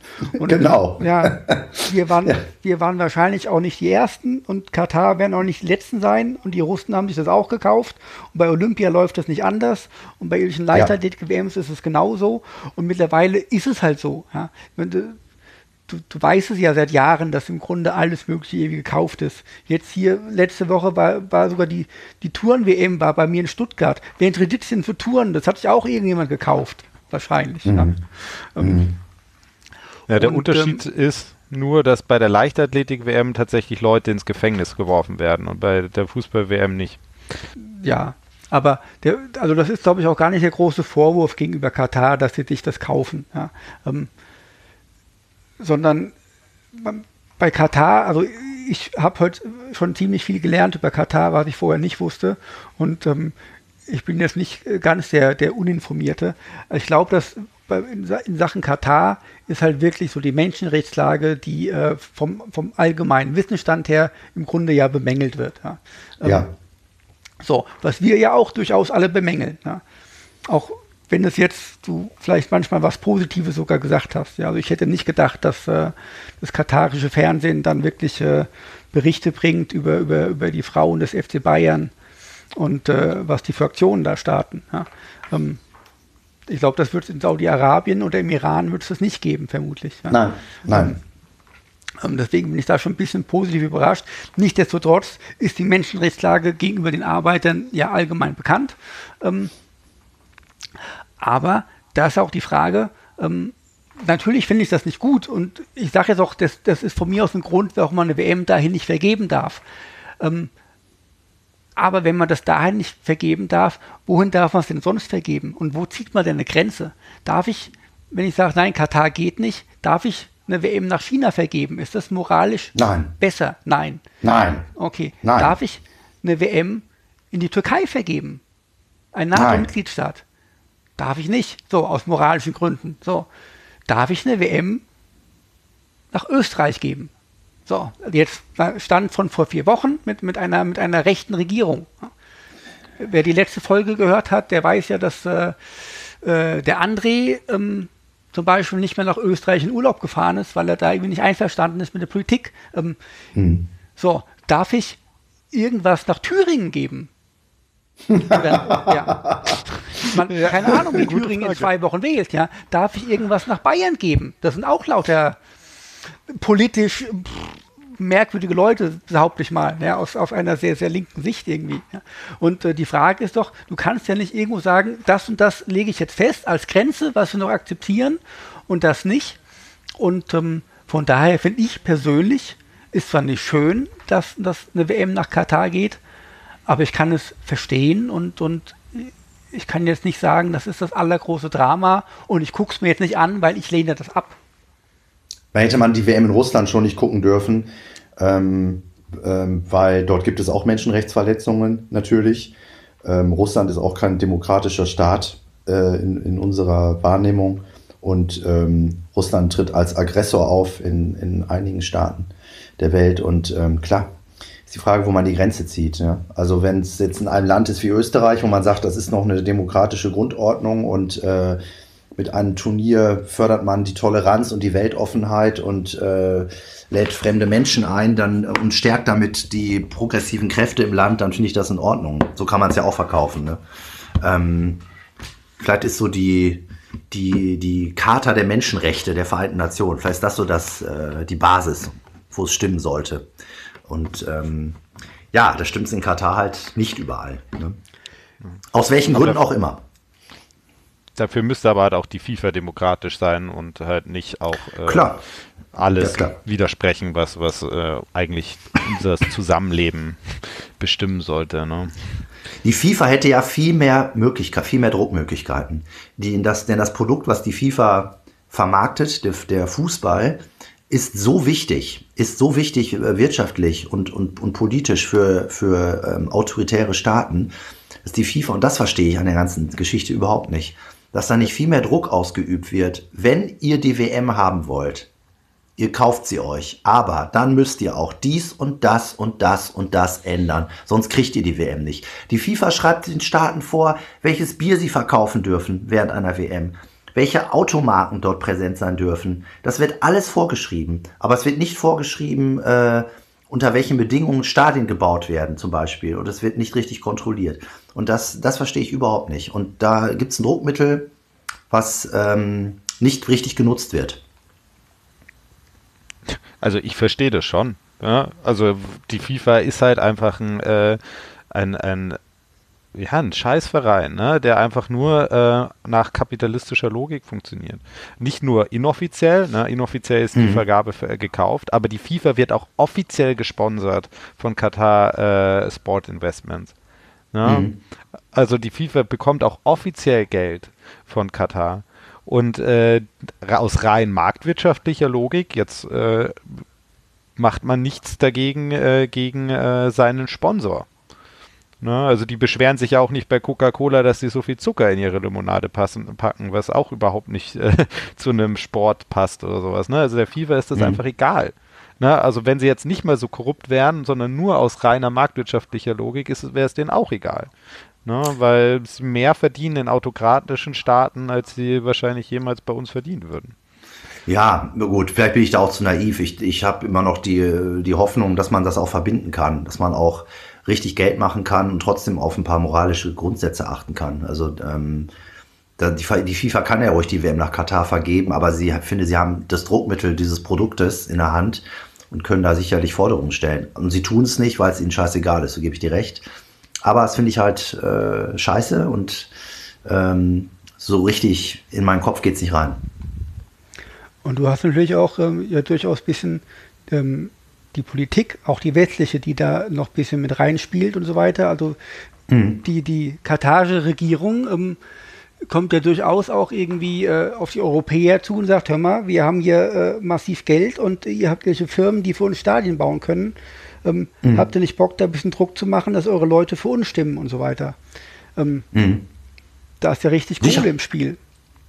Sicher, auf jeden Fall. Ja. Also vor allem, wie wir haben heute, also das ist sehr spannend, weil wir haben heute früh ähm, schon ein Gespräch aufgezeichnet ähm, mit jemandem, der ähm, sich damit sehr sehr intensiv auseinandergesetzt hat, der unter anderem auch erzählt hat, dass halt vor allem deutsche und französische äh, Firmen äh, dort unten bauen und dort unten halt ihr Know-how auch äh, sozusagen verkaufen.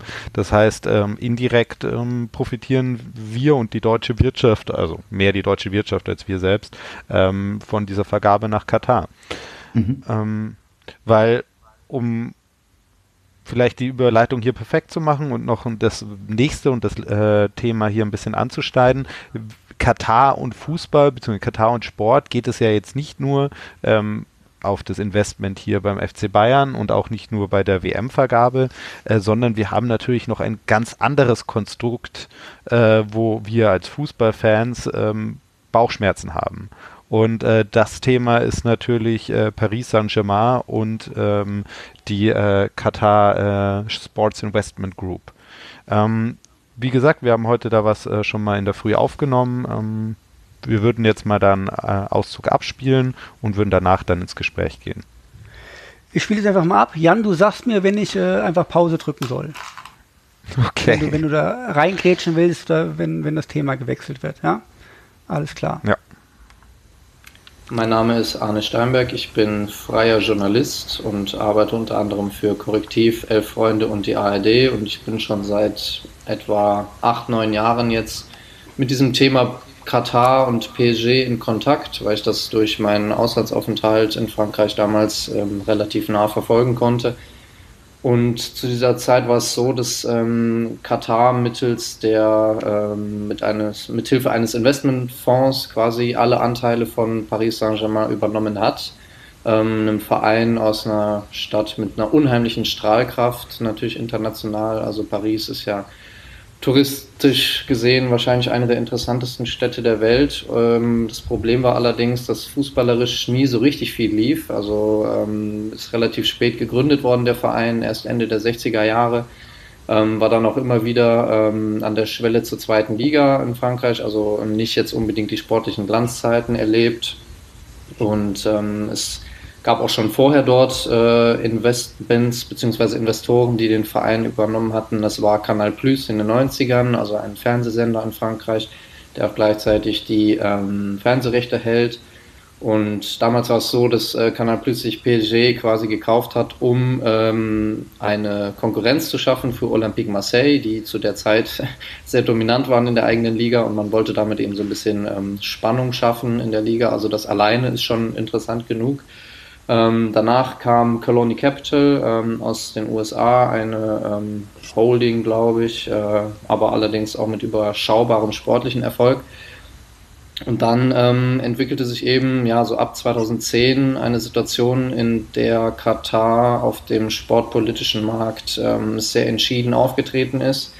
Ähm, das hat natürlich schon weitaus vorher begonnen, aber im Dezember 2010 wurde ja dann auch die WM 2022 nach Katar vergeben. Und äh, da hat man schon gemerkt, okay, wir haben jetzt hier etwas Neues, einen neuen Player auf dem Markt und ähm, wenige, wenige Monate später hat dann Q, äh, QSI, also Qatar Sports Investments, ähm, auch PSG erworben. Erstmal nur 70 Prozent der Anteile und später dann auch 100 Prozent.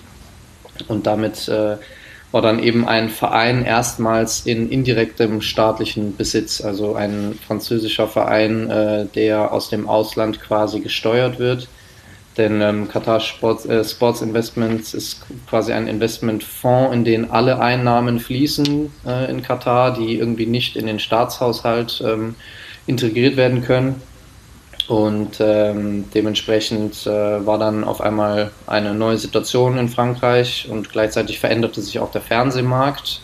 Das darf man in der ganzen Entwicklung auch nicht vergessen, weil zu diesem Zeitpunkt dann ähm, ein zweiter Sender sich die Übertragungsrechte gesichert hat. Neben Canal Plus äh, kam dann eben Bein Sport ähm, auch ein katarischer Sender, der eben äh, einen Teil der Ligue 1-Spiele erworben hatte und die übertragen durfte. Also man muss das so vorstellen, dass eben äh, ein ja, äh, Fernsehsender über einen Verein berichtet, der äh, quasi in dem Besitz ist äh, des Fernsehsenders, beziehungsweise in Besitz einer Struktur, die auch den Fernsehsender dann ähm, steuern kann. Und wenn man das mal vergleicht, wie sowas in Deutschland ankommen würde, das wäre natürlich interessant. Also da würde ich mal würde ich mal wissen, was passiert, wenn ähm, jemand, äh, der den FC Bayern besitzt, äh, gleichzeitig auch den Fernsehsender besitzt, der ähm, ja, die Bundesliga überträgt.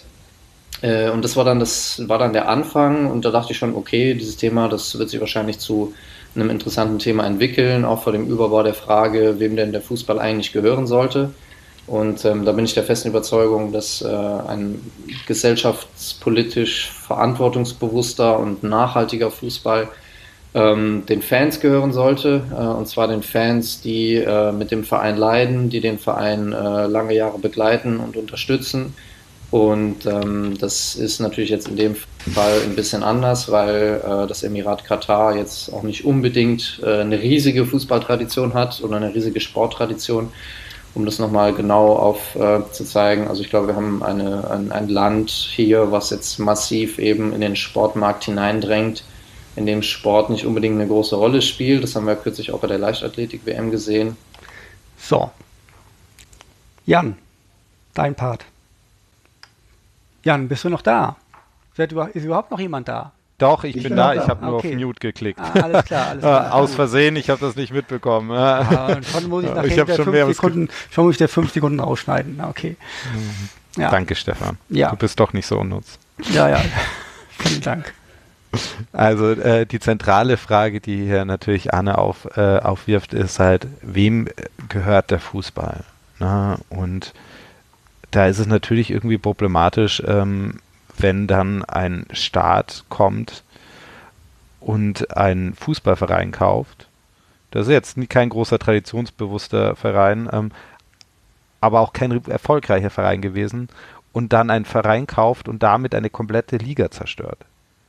Na, ja. Also bis, bis zur Übernahme durch Katar hat äh, Paris Saint-Germain so gut wie nichts gewonnen. Nur ein paar Mal Pokale und halt den Europapokal der Pokalsieger äh, 95, 96. Und seit 2011, 12 sind sie fast ständig Meister. Durchgehend. Mit zwei Ausnahmen. Und ähm, also das ist auf jeden Fall eine Entwicklung, äh, die wir auch, auch mal uns näher anschauen müssen. Na Christian, was, was sagst du denn zu diesem, zu diesem Vorwurf? Ja, teile ich natürlich. Ich finde das, äh, finde das ganz schlimm. Und ich meine, den, ähm, ich weiß nicht, wie es mit Manchester City ist. Dort ist nicht offiziell der Staat äh, Eigentümer, aber über den Eigentümer ja irgendwie doch, soweit ich weiß, oder? Spekuliere ich da jetzt blöd rum. Also ich äh, glaube, Paris ist nicht das einzige Beispiel im, im Weltfußball. Ne? Ähm, es ist keine gute Entwicklung. Also die ähm, in Deutschland ist das ja noch nicht möglich wegen der 50 plus 1 Regelung. Äh, aber wenn die mal in Deutschland fällt, dann wird das auch in Deutschland dazu kommen, dass sich dann irgendwann mal ein Mehrheitseigner findet, der, der zu einem Staat gehört. Ja, also ähm, Manchester City ist sozusagen auch äh, sagen staatlich äh, oder sagen von Staatsgeld gekauft, aber auch insgesamt äh, ist natürlich die äh, ist der englische Fußball schon sehr problematisch, weil da ja im Großen und Ganzen Fußball ja nur ähm, ein Hobbyprojekt von irgendwelchen Milliardären ist. Genau. Ja, also so entwickelt sich ja scheinbar Fußball auch in Deutschland, wenn wir uns äh, Hoffenheim und ähm, auch äh, diesen komischen Verein in Leipzig. Schade, dass Jenny nicht da ist.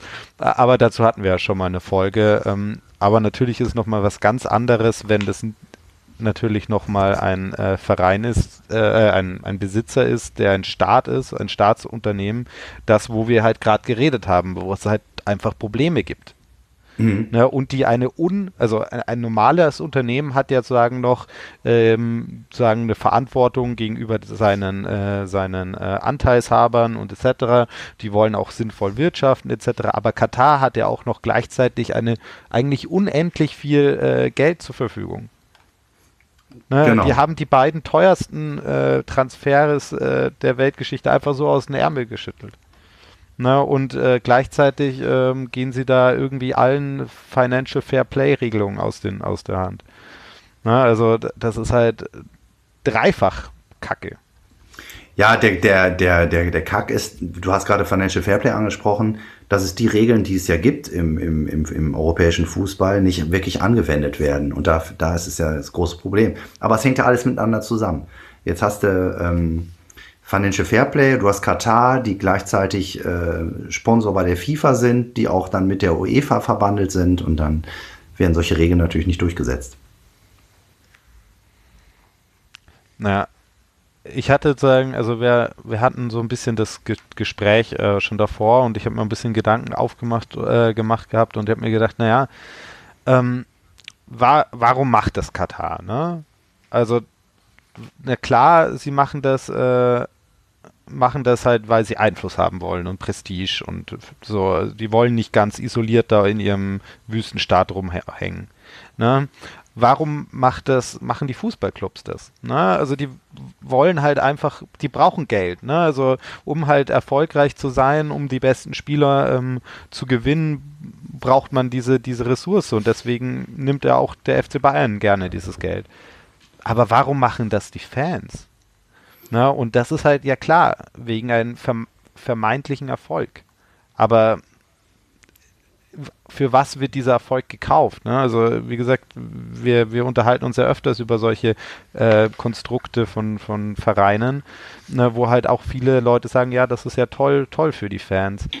Aber ich kann, aber wir können das nicht verstehen, Christian. Ne? Wir Nein. sind, äh, äh, wir sind sagen beim Rekord äh, deutschen Meister äh, Mitglied und äh, sind schon Ewigkeiten dort, äh, dort sozusagen äh, verbunden. Wir wissen, was Erfolg ist. Ne? Aber jetzt mal hier Stefan, der hat jetzt mal, äh, sein Verein hat jetzt mal zweieinhalb gute Saisons äh, hinter sich und äh, sonst lief es da nicht immer so toll.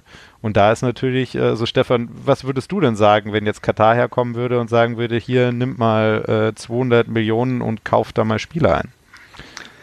Also erstens äh, habe ich immerhin schon gelebt, als die Eintracht den UEFA Cup gewonnen hat, äh, 1980. Ja, ich war zwar erst drei und habe es nicht mitbekommen, aber ich will ja nicht sagen, dass mein Verein hier äh, unerfolgreich ist, aber natürlich ist es kein Vergleich mit den Bayern. Und äh, ich habe ja auch vier Abstiege jetzt äh, mitgemacht in meiner Fankarriere. Und äh, wenn 50 plus 1 irgendwann mal fällt und ähm, es wird irgendwann fallen, da sind wir uns hier wahrscheinlich einig. Ähm, wird irgendwann auch mal jemand kommen und sagen, so, hier, wir nehmen hier eine Mehrheit und äh, als Fan möchtest du natürlich, dass deine äh, Mannschaft möglichst erfolgreich ist und hier jemand richtig Geld investiert, ist halt die Frage dann, ob du sagst, ja, wenn es Katar ist, ob ich das so geil finde. Ja. Meine, wir, ähm, wir meckern ja schon äh, im Grunde darüber, wenn, wenn, wenn Schalke Gazprom als Trikotsponsor hat. Ja.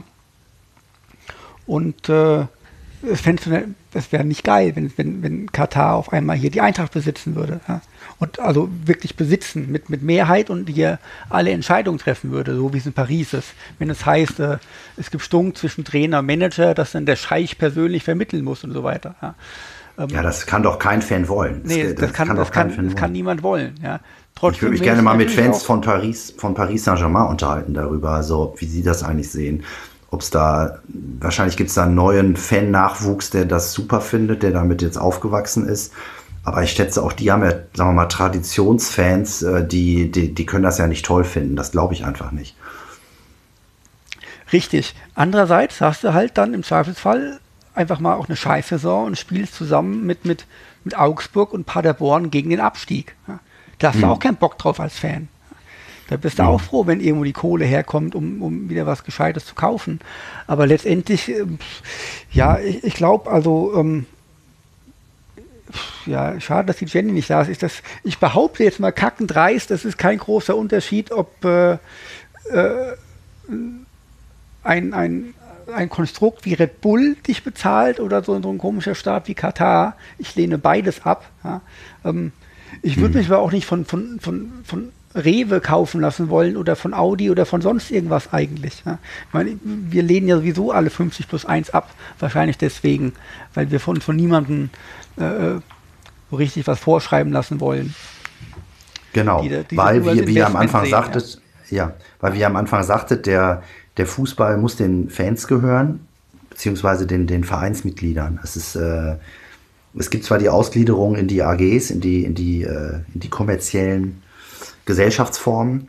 Aber ähm, in Deutschland ist es ja noch so, dass der, dass der zugrunde liegende EV das Sagen haben muss. Auch über die AG, ne? über Aufsichtsräte und so weiter ist das ja geregelt. Und ähm, diese, dieses Verfahren finde ich total richtig. Ähm, weil nur das gewährleistet, dass man halt noch Mitspracherecht hat und dass der Verein noch selber halt Herr im Hause ist, über seinen eigenen Namen, über seine Geschichte, über seine Ausrichtung und äh, über das, was er so anstellt mit dem Fußball. Und ähm, ein Staat kann auch mal das Interesse verlieren an einem Verein und dann wird der Verein geschlossen oder wird in die Pleite gejagt. Das, das ist dann ja alles, das kauft man ja alles mit, wenn man sowas macht. Ja, und ich meine, genau das, was deine Geschichte, die du äh, ja heute auch erzählt hast, wäre so nicht möglich gewesen. Ne? Mhm. Ein Unternehmen oder ein Staat, äh, du hättest nicht auf der äh, äh Vollversammlung dann sprechen können und äh, das nicht deine Kritik äh, äußern können in der Form und hättest auch nicht sozusagen einen Druck damit aufbauen können. Ja. Uli Hoeneß hat dich nicht eingeladen, weil er das, also ich meine, klar, Uli Hoeneß mag Kritik, äh, aber äh, der hat dich jetzt nicht eingeladen, weil er dich irgendwie süß findet oder so, sondern er hat dich halt eingeladen, weil er ge gemerkt hat, äh, dass hinter dir Leute stehen und dass das nicht du nicht die einzige Person bist, äh, die äh, Mitglied vom FC Bayern ist und das kritisch sieht. Na, genau, da, genau. Das natürlich hängt natürlich auch noch mit der Person Uli Hoeneß zusammen, äh, so viel man ihm vorwerfen kann. Eins kann man ihm nicht vorwerfen, dass er kein Interesse an den Mitgliedern hatte. Also die, ihm ist tatsächlich immer wichtig gewesen, was die, was die Basis denkt. Äh, da war er auch mal sehr nervös, äh, ob es brodelt an der Basis oder nicht. Das ist ihm immer sehr wichtig gewesen. Und ich weiß noch nicht, wie das mit dem neuen Präsidenten Herbert Heiner wird, der ein Mann aus der Wirtschaft ist, von Adidas, der es gewohnt war, CEO zu sein und nicht äh, Präsident von einem Fußballclub, wo man zur Weihnachtszeit zu den Fanclubs fährt und äh, dort den Schuhplattler vormachen muss. Also ich bin mal gespannt, was sich da auch bei Bayern München verändert. Aber aktuell gebe ich dir recht und satzungsgemäß sowieso hat man als Mitglied doch ein Mitspracherecht und ähm, kann ein bisschen, wenigstens im kleinen Rahmen, ein bisschen Einfluss ausüben. Ja. Und das ist was sehr Wertvolles, dass man überhaupt seine Meinung sagen kann und dass die hohen Herren sich die anhören müssen, ob sie wollen oder nicht. Findet ihr das äh, beide denn als Bayern-Fans in Ordnung, dass Qatar Airways ähm, auf dem Ärmel steht? Oder sagt ihr, uns wäre lieber, was ihr, ihr bekommt 10 Millionen pro Jahr. Euch wäre es lieber, da steht Rewe drauf und die bezahlen nur 8 Millionen pro Jahr. Also Jan, du ja, also es ist so, dass ja Lufthansa davor gestanden ist, jetzt auch nicht das nachhaltigste Unternehmen, aber halt äh, normales Unternehmen. Ähm, und das, die haben auch schon richtig viel Kohle gezahlt. Ja, die wollten, also de, der FC Bayern hat sogar den angeboten, das zu bleiben, aber nur wenn sie sagen, dass äh, also genau, also gleichziehen mit Qatar äh, Airways. Also, äh, das wollte Lufthansa nicht, weil das ihnen zu viel Geld war. Und ganz ehrlich, ich wäre als, ich würde sagen, als FC, FC Bayern, dann okay, dann scheiße ich halt auf die Mehreinnahmen. Na, aber ähm, das kann man natürlich auch sagen, äh, wenn man natürlich richtig viel Kohle bekommt und natürlich, wenn ein Sport, äh, also ein Finanzvorstand, äh, der muss natürlich gucken, dass so viel Kohle wie möglich durch Werbung reingeht. Na, also ich kann verstehen, warum man sich dafür entscheidet und warum sich ja auch ein äh, ba äh, FC Barcelona sich damals entschieden hat. Die haben ja nach UNICEF, das war der erste Trikotsponsor, haben sie ja jetzt gleich als nächster Sponsor auch hier äh, Qatar, Qatar Air, Airways gehabt. Na, also ähm, da ist FC Bayern natürlich in einer äh, guten Traditionslinie.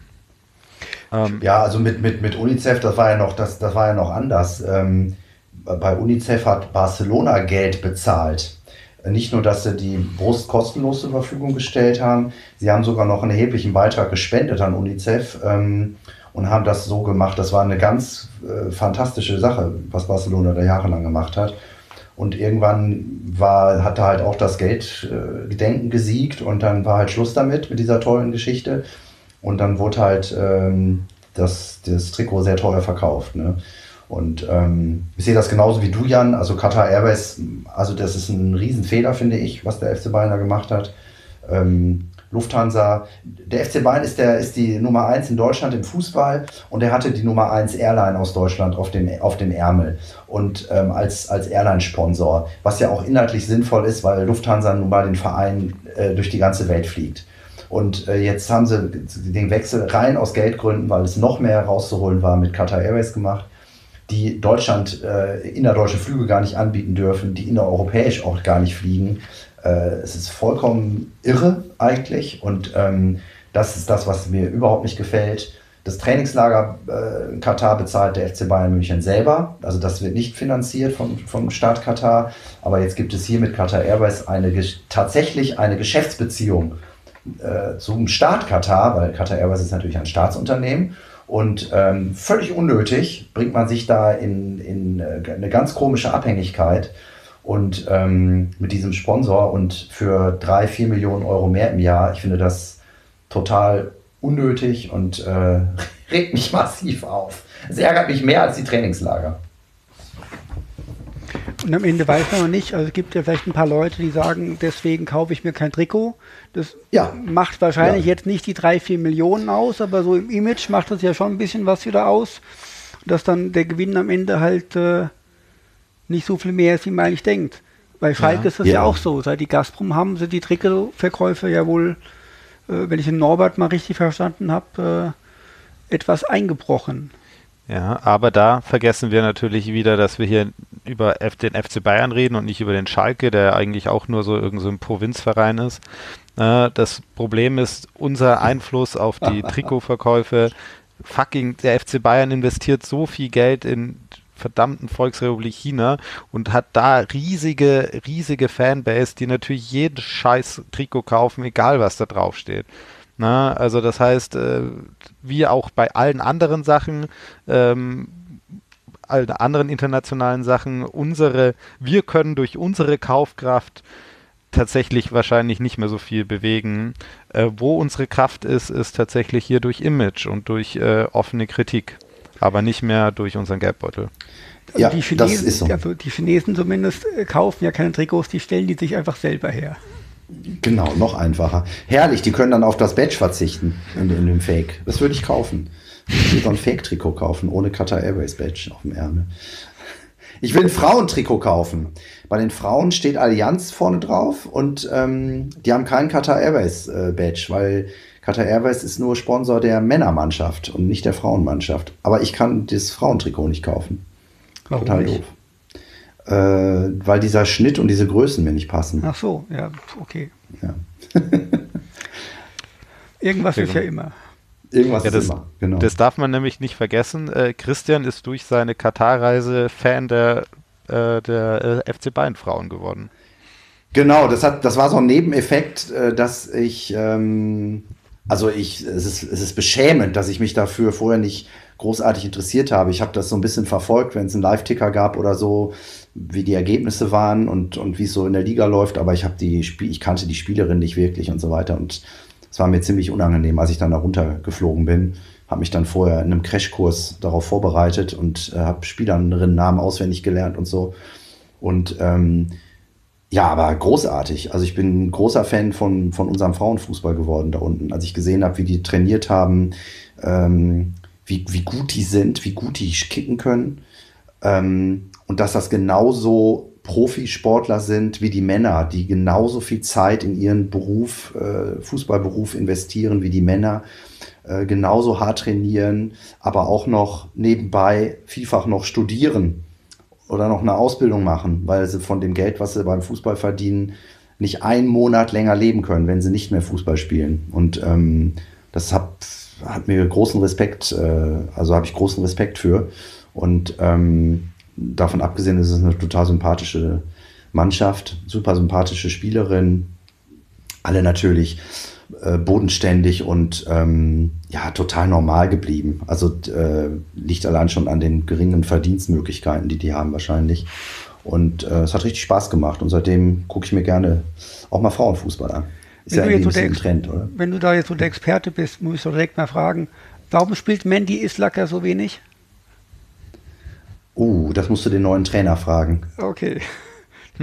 Aber wenn, wenn, wenn schon alles beschissen an Katar ist und wenn der, äh, der Profifußball der Männer eh irgendwie vor die Hunde geht, dann wenigstens ist Christian jetzt Fan durch Katar von der FC Bayern Frauenfußballmannschaft. Also ja, weil, weißt du, manche nehmen sich ja so den, manche nehmen sich ja so den lokalen Kreisliga-Club dann als, als Ausgleich wenn sie vom Profifußball äh, angekotzt sind bei den Männern, von dem ganzen Kommerzscheiß.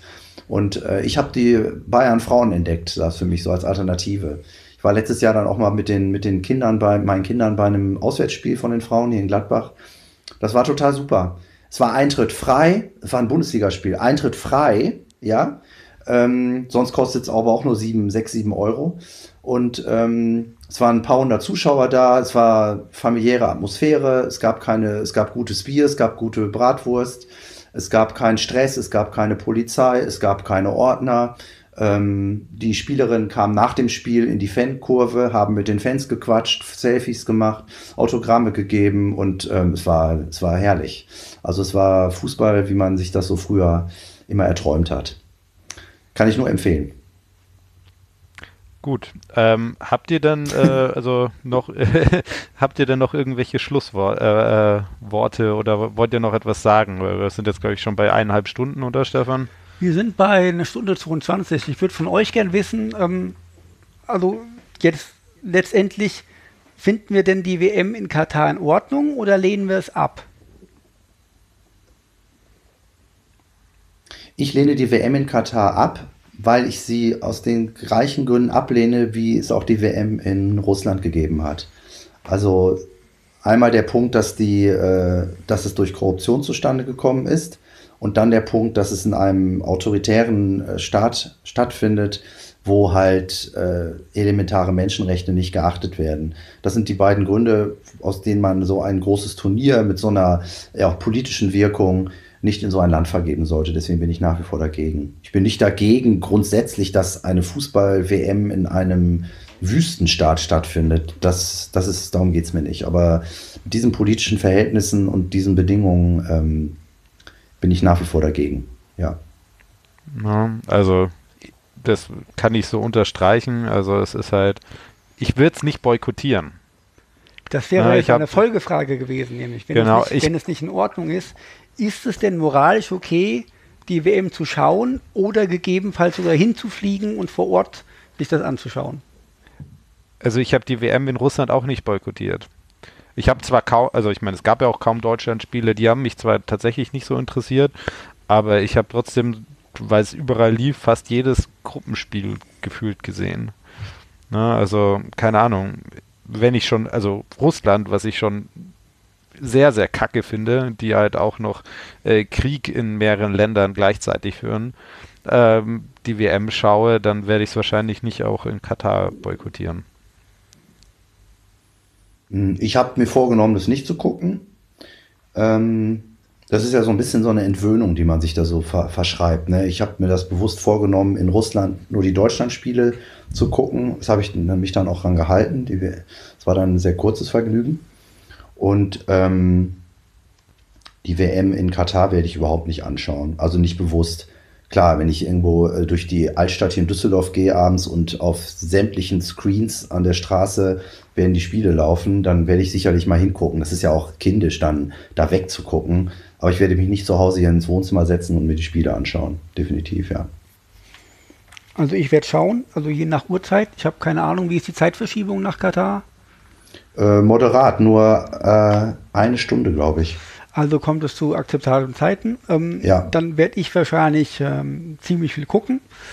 Ähm, allein aus dem Grund, weil wenn, wenn ich das boykottiere, ähm, kriegt es keiner mit. Ja? Ich kann das vielleicht hier erzählen und dann gucken vielleicht fünf andere auch nicht und so weiter. Aber ähm, ich finde, die Verantwortung dafür, dass halt äh, der WM da stattfindet, liegt bei der FIFA und bei der Politik.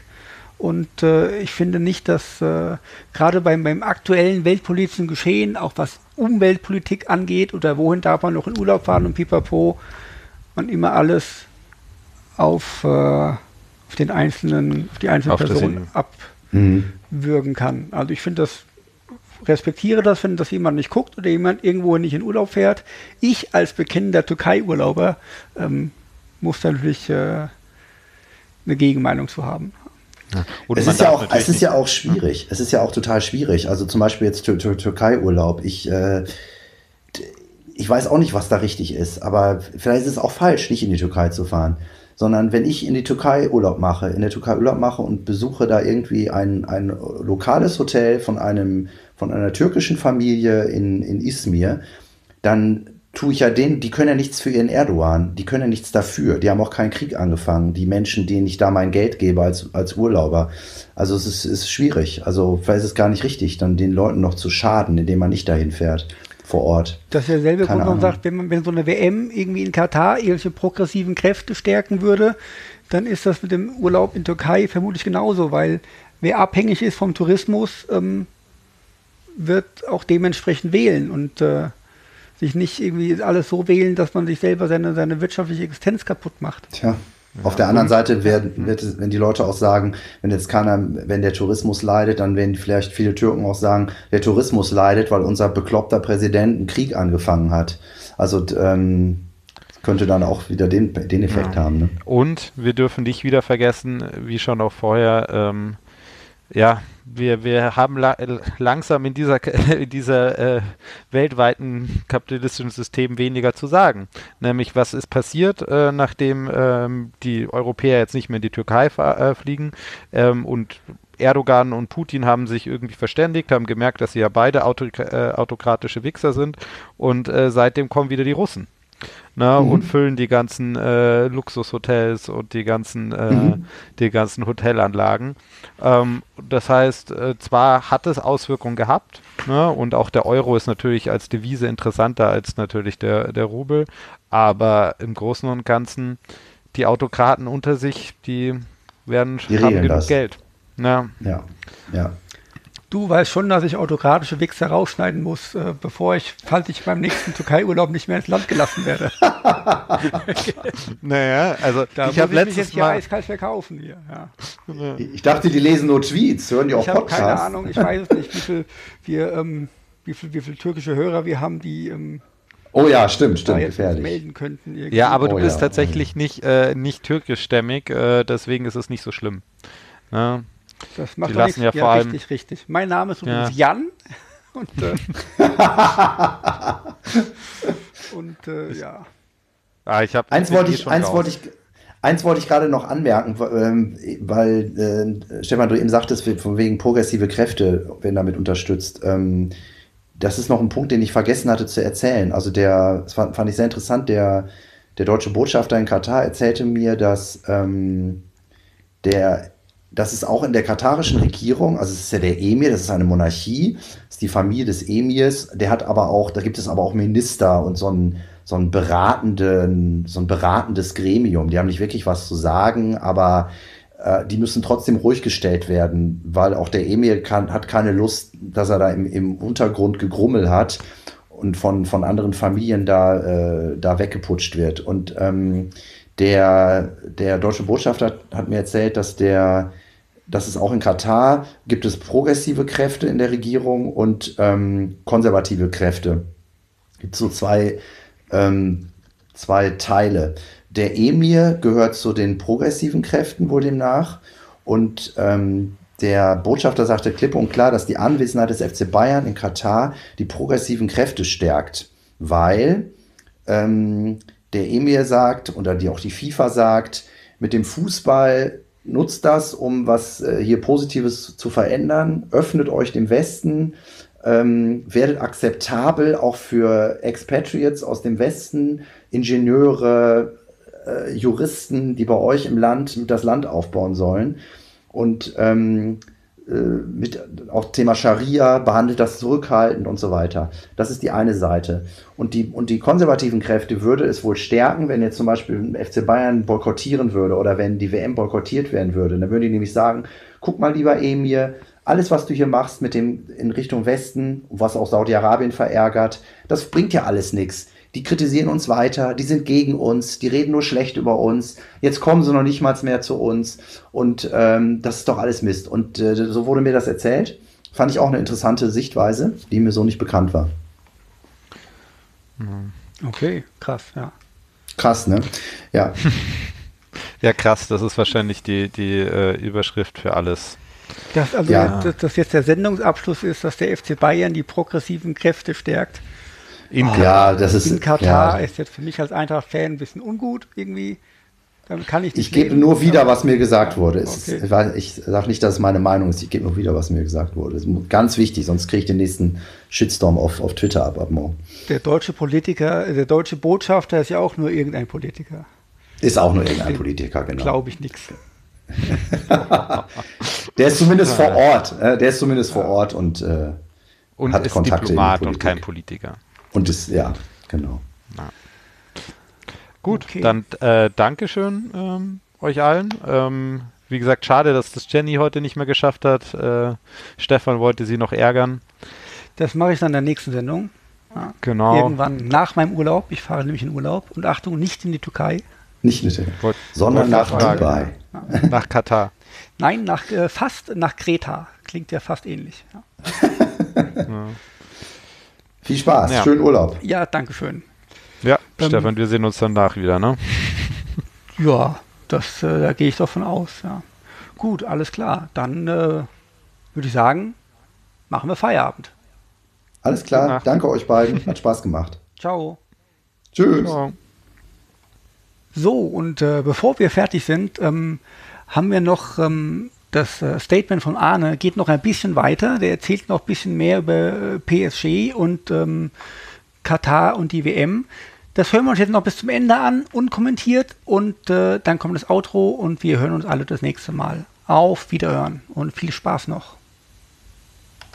Und ja, äh, ist natürlich die Frage, ob das, ob das sinnvoll ist, ob das nachhaltig ist, dass ein Staat mit Hilfe von massiven finanziellen Investitionen dann dafür sorgt, dass der Wettbewerb in Frankreich äh, mittlerweile komplett pervertiert ist und äh, PSG eigentlich in jedem Jahr ähm, Meister wird, mit Ausnahme von 2012 und 2017 seit dem Einstieg der Kataris. Ähm, aber es kann niemand PSG das Wasser reichen in der, in der heimischen Liga 1 und das äh, ist natürlich erstmal auf nationaler Ebene schwierig. Äh, auf internationaler Ebene hat PSG dann natürlich mit katarischer Unterstützung das Ziel, ähm, in der Champions League möglichst viel zu reißen, weil das natürlich der Wettbewerb ist, in dem äh, ja, ein, ein Erfolg die größte Strahlkraft haben kann. Das hat jetzt bisher noch nicht so funktioniert. Also bis, aufs, äh, bis über das Viertelfinale ist Paris Saint-Germain dann auch noch nicht hinausgekommen.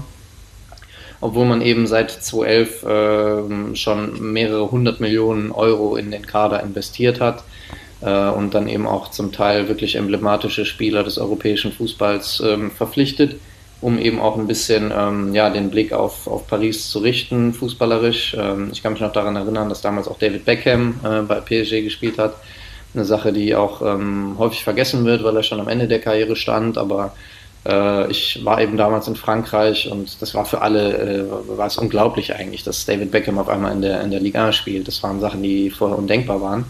Ähm, dann kam Ibrahimovic, äh, noch ein weiterer illustrer äh, Spieler, ähm, der auch die Liga geprägt hat und auch PSG geprägt hat.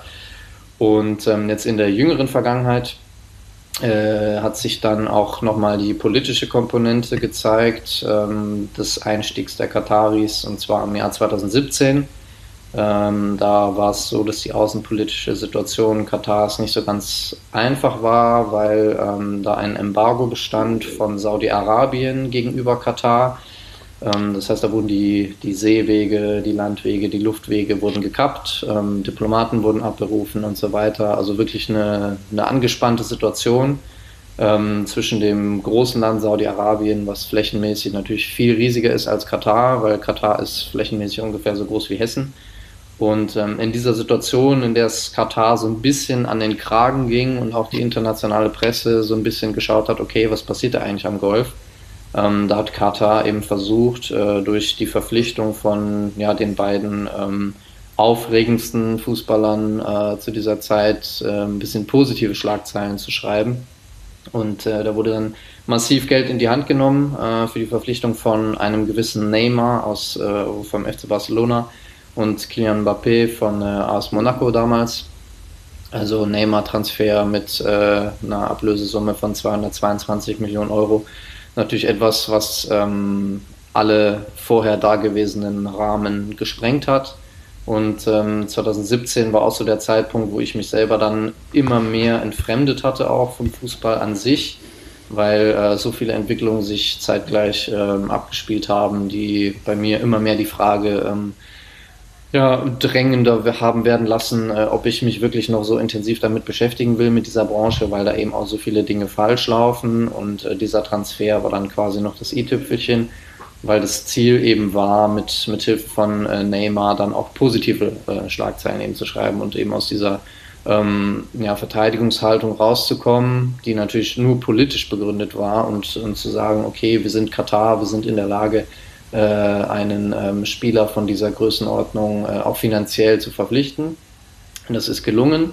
Ähm, und äh, damit hat man dann wieder so ein bisschen ähm, auch äh, ja, eine positive Wahrnehmung geschaffen und das Ganze eben mit dem Fußball. Also äh, natürlich rein sportlich ist eine Verpflichtung von Neymar äh, immer hilfreich, weil das ja auch einer der größten Stars ist, die es aktuell gibt in der Welt mit den größten Fähigkeiten, keine Frage. Aber ähm, das, so, so funktioniert der Fußball nicht. Also so sollte Fußball auch nicht funktionieren, dass ähm, Paris Saint-Germain als Verein quasi ein verlängerter Arm ist des staatlichen Marketings ähm, durch Katar. Das ist, glaube ich, nicht im Interesse von Leuten, die sich äh, lange mit Fußball beschäftigen, weil das natürlich auch die Wettbewerbsbedingungen erheblich verzerrt. Und das ist ja dann auch eine Sache, die später nochmal ähm, deutlich aufgekommen ist, als ähm, die Football Leagues äh, letztes Jahr im November ungefähr dann ihre zweite Veröffentlichungswelle hatten und daraus auch hervorging, äh, wie Paris Saint-Germain mithilfe ähm, ja, des katarischen Einflusses in der Lage war, die Regelungen des Financial Fair Plays ähm, der UEFA zu umgehen. Und das ist eben eine Ausdehnung des bestehenden Rechts, äh, die auch nur möglich ist, weil man eben sehr, sehr viel Geld zur Verfügung hat. Und ähm, da kommt auch wieder die politische Komponente so ein bisschen mit rein. Ähm, da hat sich auch die, die UEFA nicht, nicht sonderlich gut angestellt, vor allen Dingen in Person von Gianni Infantino, äh, der da ähm, wirklich ja, mitgeholfen hat, äh, so quasi seine eigene Rechtskammer zu untergraben äh, im Haus der UEFA und äh, auch da hat man wieder einen Vergleich zu früher, als eben beim Erwerb von äh, Paris Saint-Germain durch die Kataris ähm, auf höchster politischer Ebene die Rahmenbedingungen geschaffen worden sind. Ähm, damals durch äh, Nicolas Sarkozy, den französischen Staatspräsidenten, der selber auch interessanterweise immer schon ein Fan war von PSG. Und äh, der hatte dann dafür gesorgt, dass eben äh, man ins Gespräch gekommen ist mit den, äh, mit den Scheiß, mit dem Emir, glaube ich, sogar direkt. Und äh, das hat dann schon so ein bisschen aufgezeigt, okay, Frankreich ist auch durchaus bereit, ähm, das zu tragen und äh, hat auch, glaube ich, im Umfeld des Neymar-Transfers äh, ein bisschen steuerliche Vergünstigungen sogar geschaffen äh, für, für den Brasilianer. Da bin ich mir jetzt nicht hundertprozentig sicher, aber das ähm, wurde damals auch diskutiert und äh, ja, jetzt haben wir insgesamt natürlich dann eine Gemengelage von vielen, vielen äh, Entwicklungen, die sich da vollzogen haben, die äh, natürlich zu hinterfragen sind. Und ähm, wir dürfen ja auch nicht vergessen, dass das ultimative Ziel des katarischen ähm, Engagements im Sport darin liegt, die WM 2022 zu promoten, weil das natürlich das größte sportliche Ereignis ist, was ein, ein Land ausrichten kann. Und wenn wir uns nochmal vor Augen führen, Katar ist so groß wie Hessen ähm, hat eine Hauptstadt mit Doha, okay, ähm, das ist jetzt natürlich eine sehr futuristische Stadt mit einem unheimlichen Bauboom, den es da gegeben hat in den letzten, äh, in den letzten Jahren. Und äh, da soll eben die WM stattfinden. Und das ist natürlich nur möglich, wenn man unterstützt wird, auch von außen, auch vom Westen. Denn man braucht ja auch Firmen und äh, Investoren, die äh, ja, erstmal ähm, auch dabei helfen, dass man die Infrastruktur schafft, denn man braucht ja eine gewisse Anzahl an Stadien, dann braucht man Hotels, man braucht Infrastruktur im Sinne von Straßen und Trainingsplätzen und so weiter.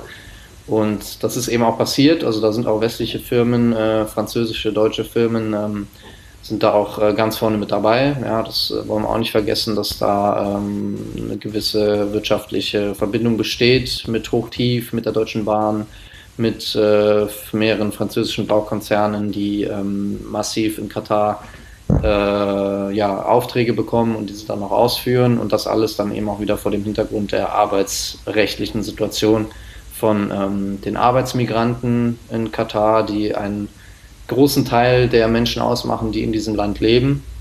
Also insgesamt sind es so 2,7 Millionen, glaube ich, und von diesen 2,7 Millionen sind etwa 2,4 Millionen tatsächlich äh, ausländische, ausländische Arbeiter.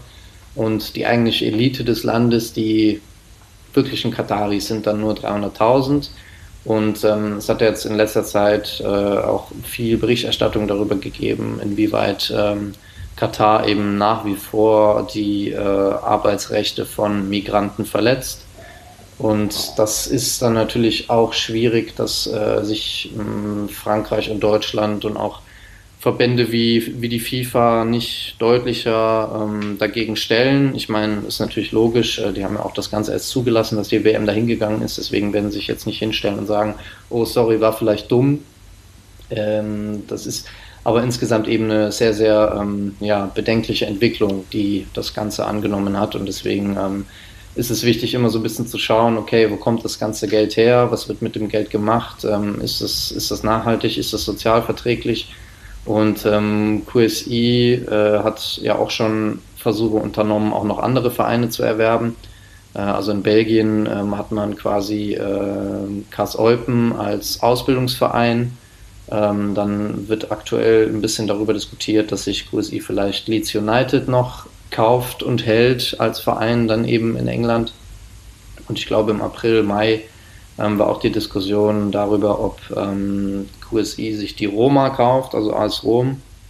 Und äh, ja, das zeigt so auf, dass diese, dass diese Strategie ja immer noch weiterläuft. Und ähm, die Frage ist natürlich, was macht das aus den Menschen, was macht das aus den fußballbegeisterten Menschen in Paris? Ähm, wie sehen die ihren Verein? Wie sehen ehemalige Ultras von PSG, den Verein. Äh, da darf man natürlich auch nicht vergessen, dass das ähm, fantechnisch nicht immer einfach war bei PSG in der Vergangenheit. Äh, Gab es ähm, zwei Ultra-Gruppierungen, die sich ähm, bekämpft haben im Stadion und in, in den Kurven und ähm, das wurde dann hart sanktioniert durch die Liga und durch den Verband und äh, ja, das waren aber trotzdem Leute, ähm, oder der überwiegende Teil der Leute, die sich sehr stark mit dem Verein identifiziert haben und ähm, denen wurde der Verein quasi geklaut.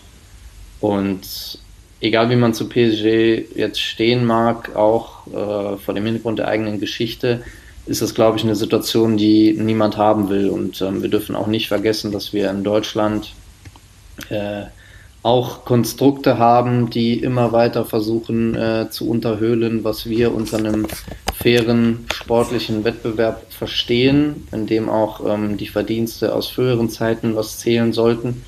Und ähm, in Deutschland haben wir ja mehrere Vereine äh, in unterschiedlicher Intensität, die äh, quasi nur als verlängerter Arm eines Unternehmens dienen. Ähm, wir haben verschiedene Standorte in Wolfsburg, Leverkusen, Hoffenheim und äh, natürlich ganz, ganz weit vorne auch Leipzig.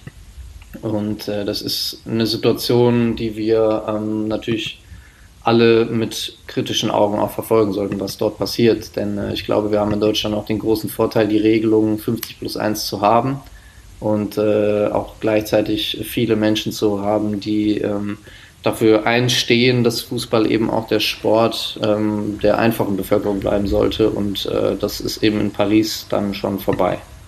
Okay, ähm, Arne, wie würdest du, ähm, also wenn, wenn wir jetzt PSG, äh, PSG, also den katarischen PSG betrachten, würdest du sagen, hat das in irgendeiner Art und Weise auch eine positive Wirkung auf den internationalen Fußball oder ist für dich äh, dieses ähm, diese Investition von Katar zu sagen das Sinnbild der Perversion des modernen Fußballs?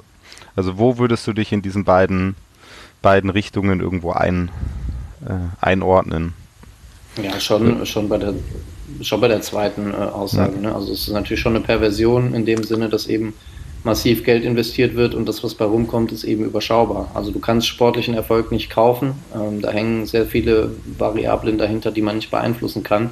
Man kann natürlich das Risiko minimieren, aber es hat bei PSG auch in den letzten äh, acht Jahren immens falsche sportliche Entscheidungen gegeben. Und ähm, das zeigt dann eben auch, okay, äh, nur wenn du Geld hast, äh, hast du nicht automatisch Erfolg. Ja, würdest du dann sagen, äh, ob das Projekt PSG dann aus katarischer Sicht ein Erfolg ist oder eher, weil es, es gab ja dieses Jahr auch ähm, Rumore, dass vielleicht äh, PSG wieder verkauft werden soll. Was würdest du sagen? Ja, ich glaube, Erfolg muss man da natürlich differenzieren. Ich glaube, was äh, die Marke PSG angeht, das ist relativ gut gelaufen insgesamt. Da hat man äh, eine große, große Strahlkraft erreicht mittlerweile, auch international durch die Kooperation mit verschiedenen Ausrüstern und verschiedenen Marken. Ähm, hat man als PSG etabliert, auch auf anderen ähm, Märkten quasi. Ähm, aber das hat natürlich erstmal weniger mit dem Sport zu tun. Und ähm, ja, äh, also wenn man antritt mit dem Ziel, schnell die Champions League zu gewinnen und man scheitert regelmäßig, dann äh, kann man das natürlich sportlich nicht als Erfolg sehen. So viel vom Arne. Ähm, das Thema Katar wird uns ja noch ähm, drei Jahre jetzt verfolgen. Und äh, vielleicht machen wir eine weitere Folge irgendwann nochmal mit dem Arne. Äh, der Arne twittert übrigens auch unter dem Nick Steinberg unterstrich Arne, falls ihr ihm äh, Fragen stellen wollt oder mal folgen wollt. Ähm, von uns war es das jetzt und wir hören uns dann das nächste Mal. Ciao.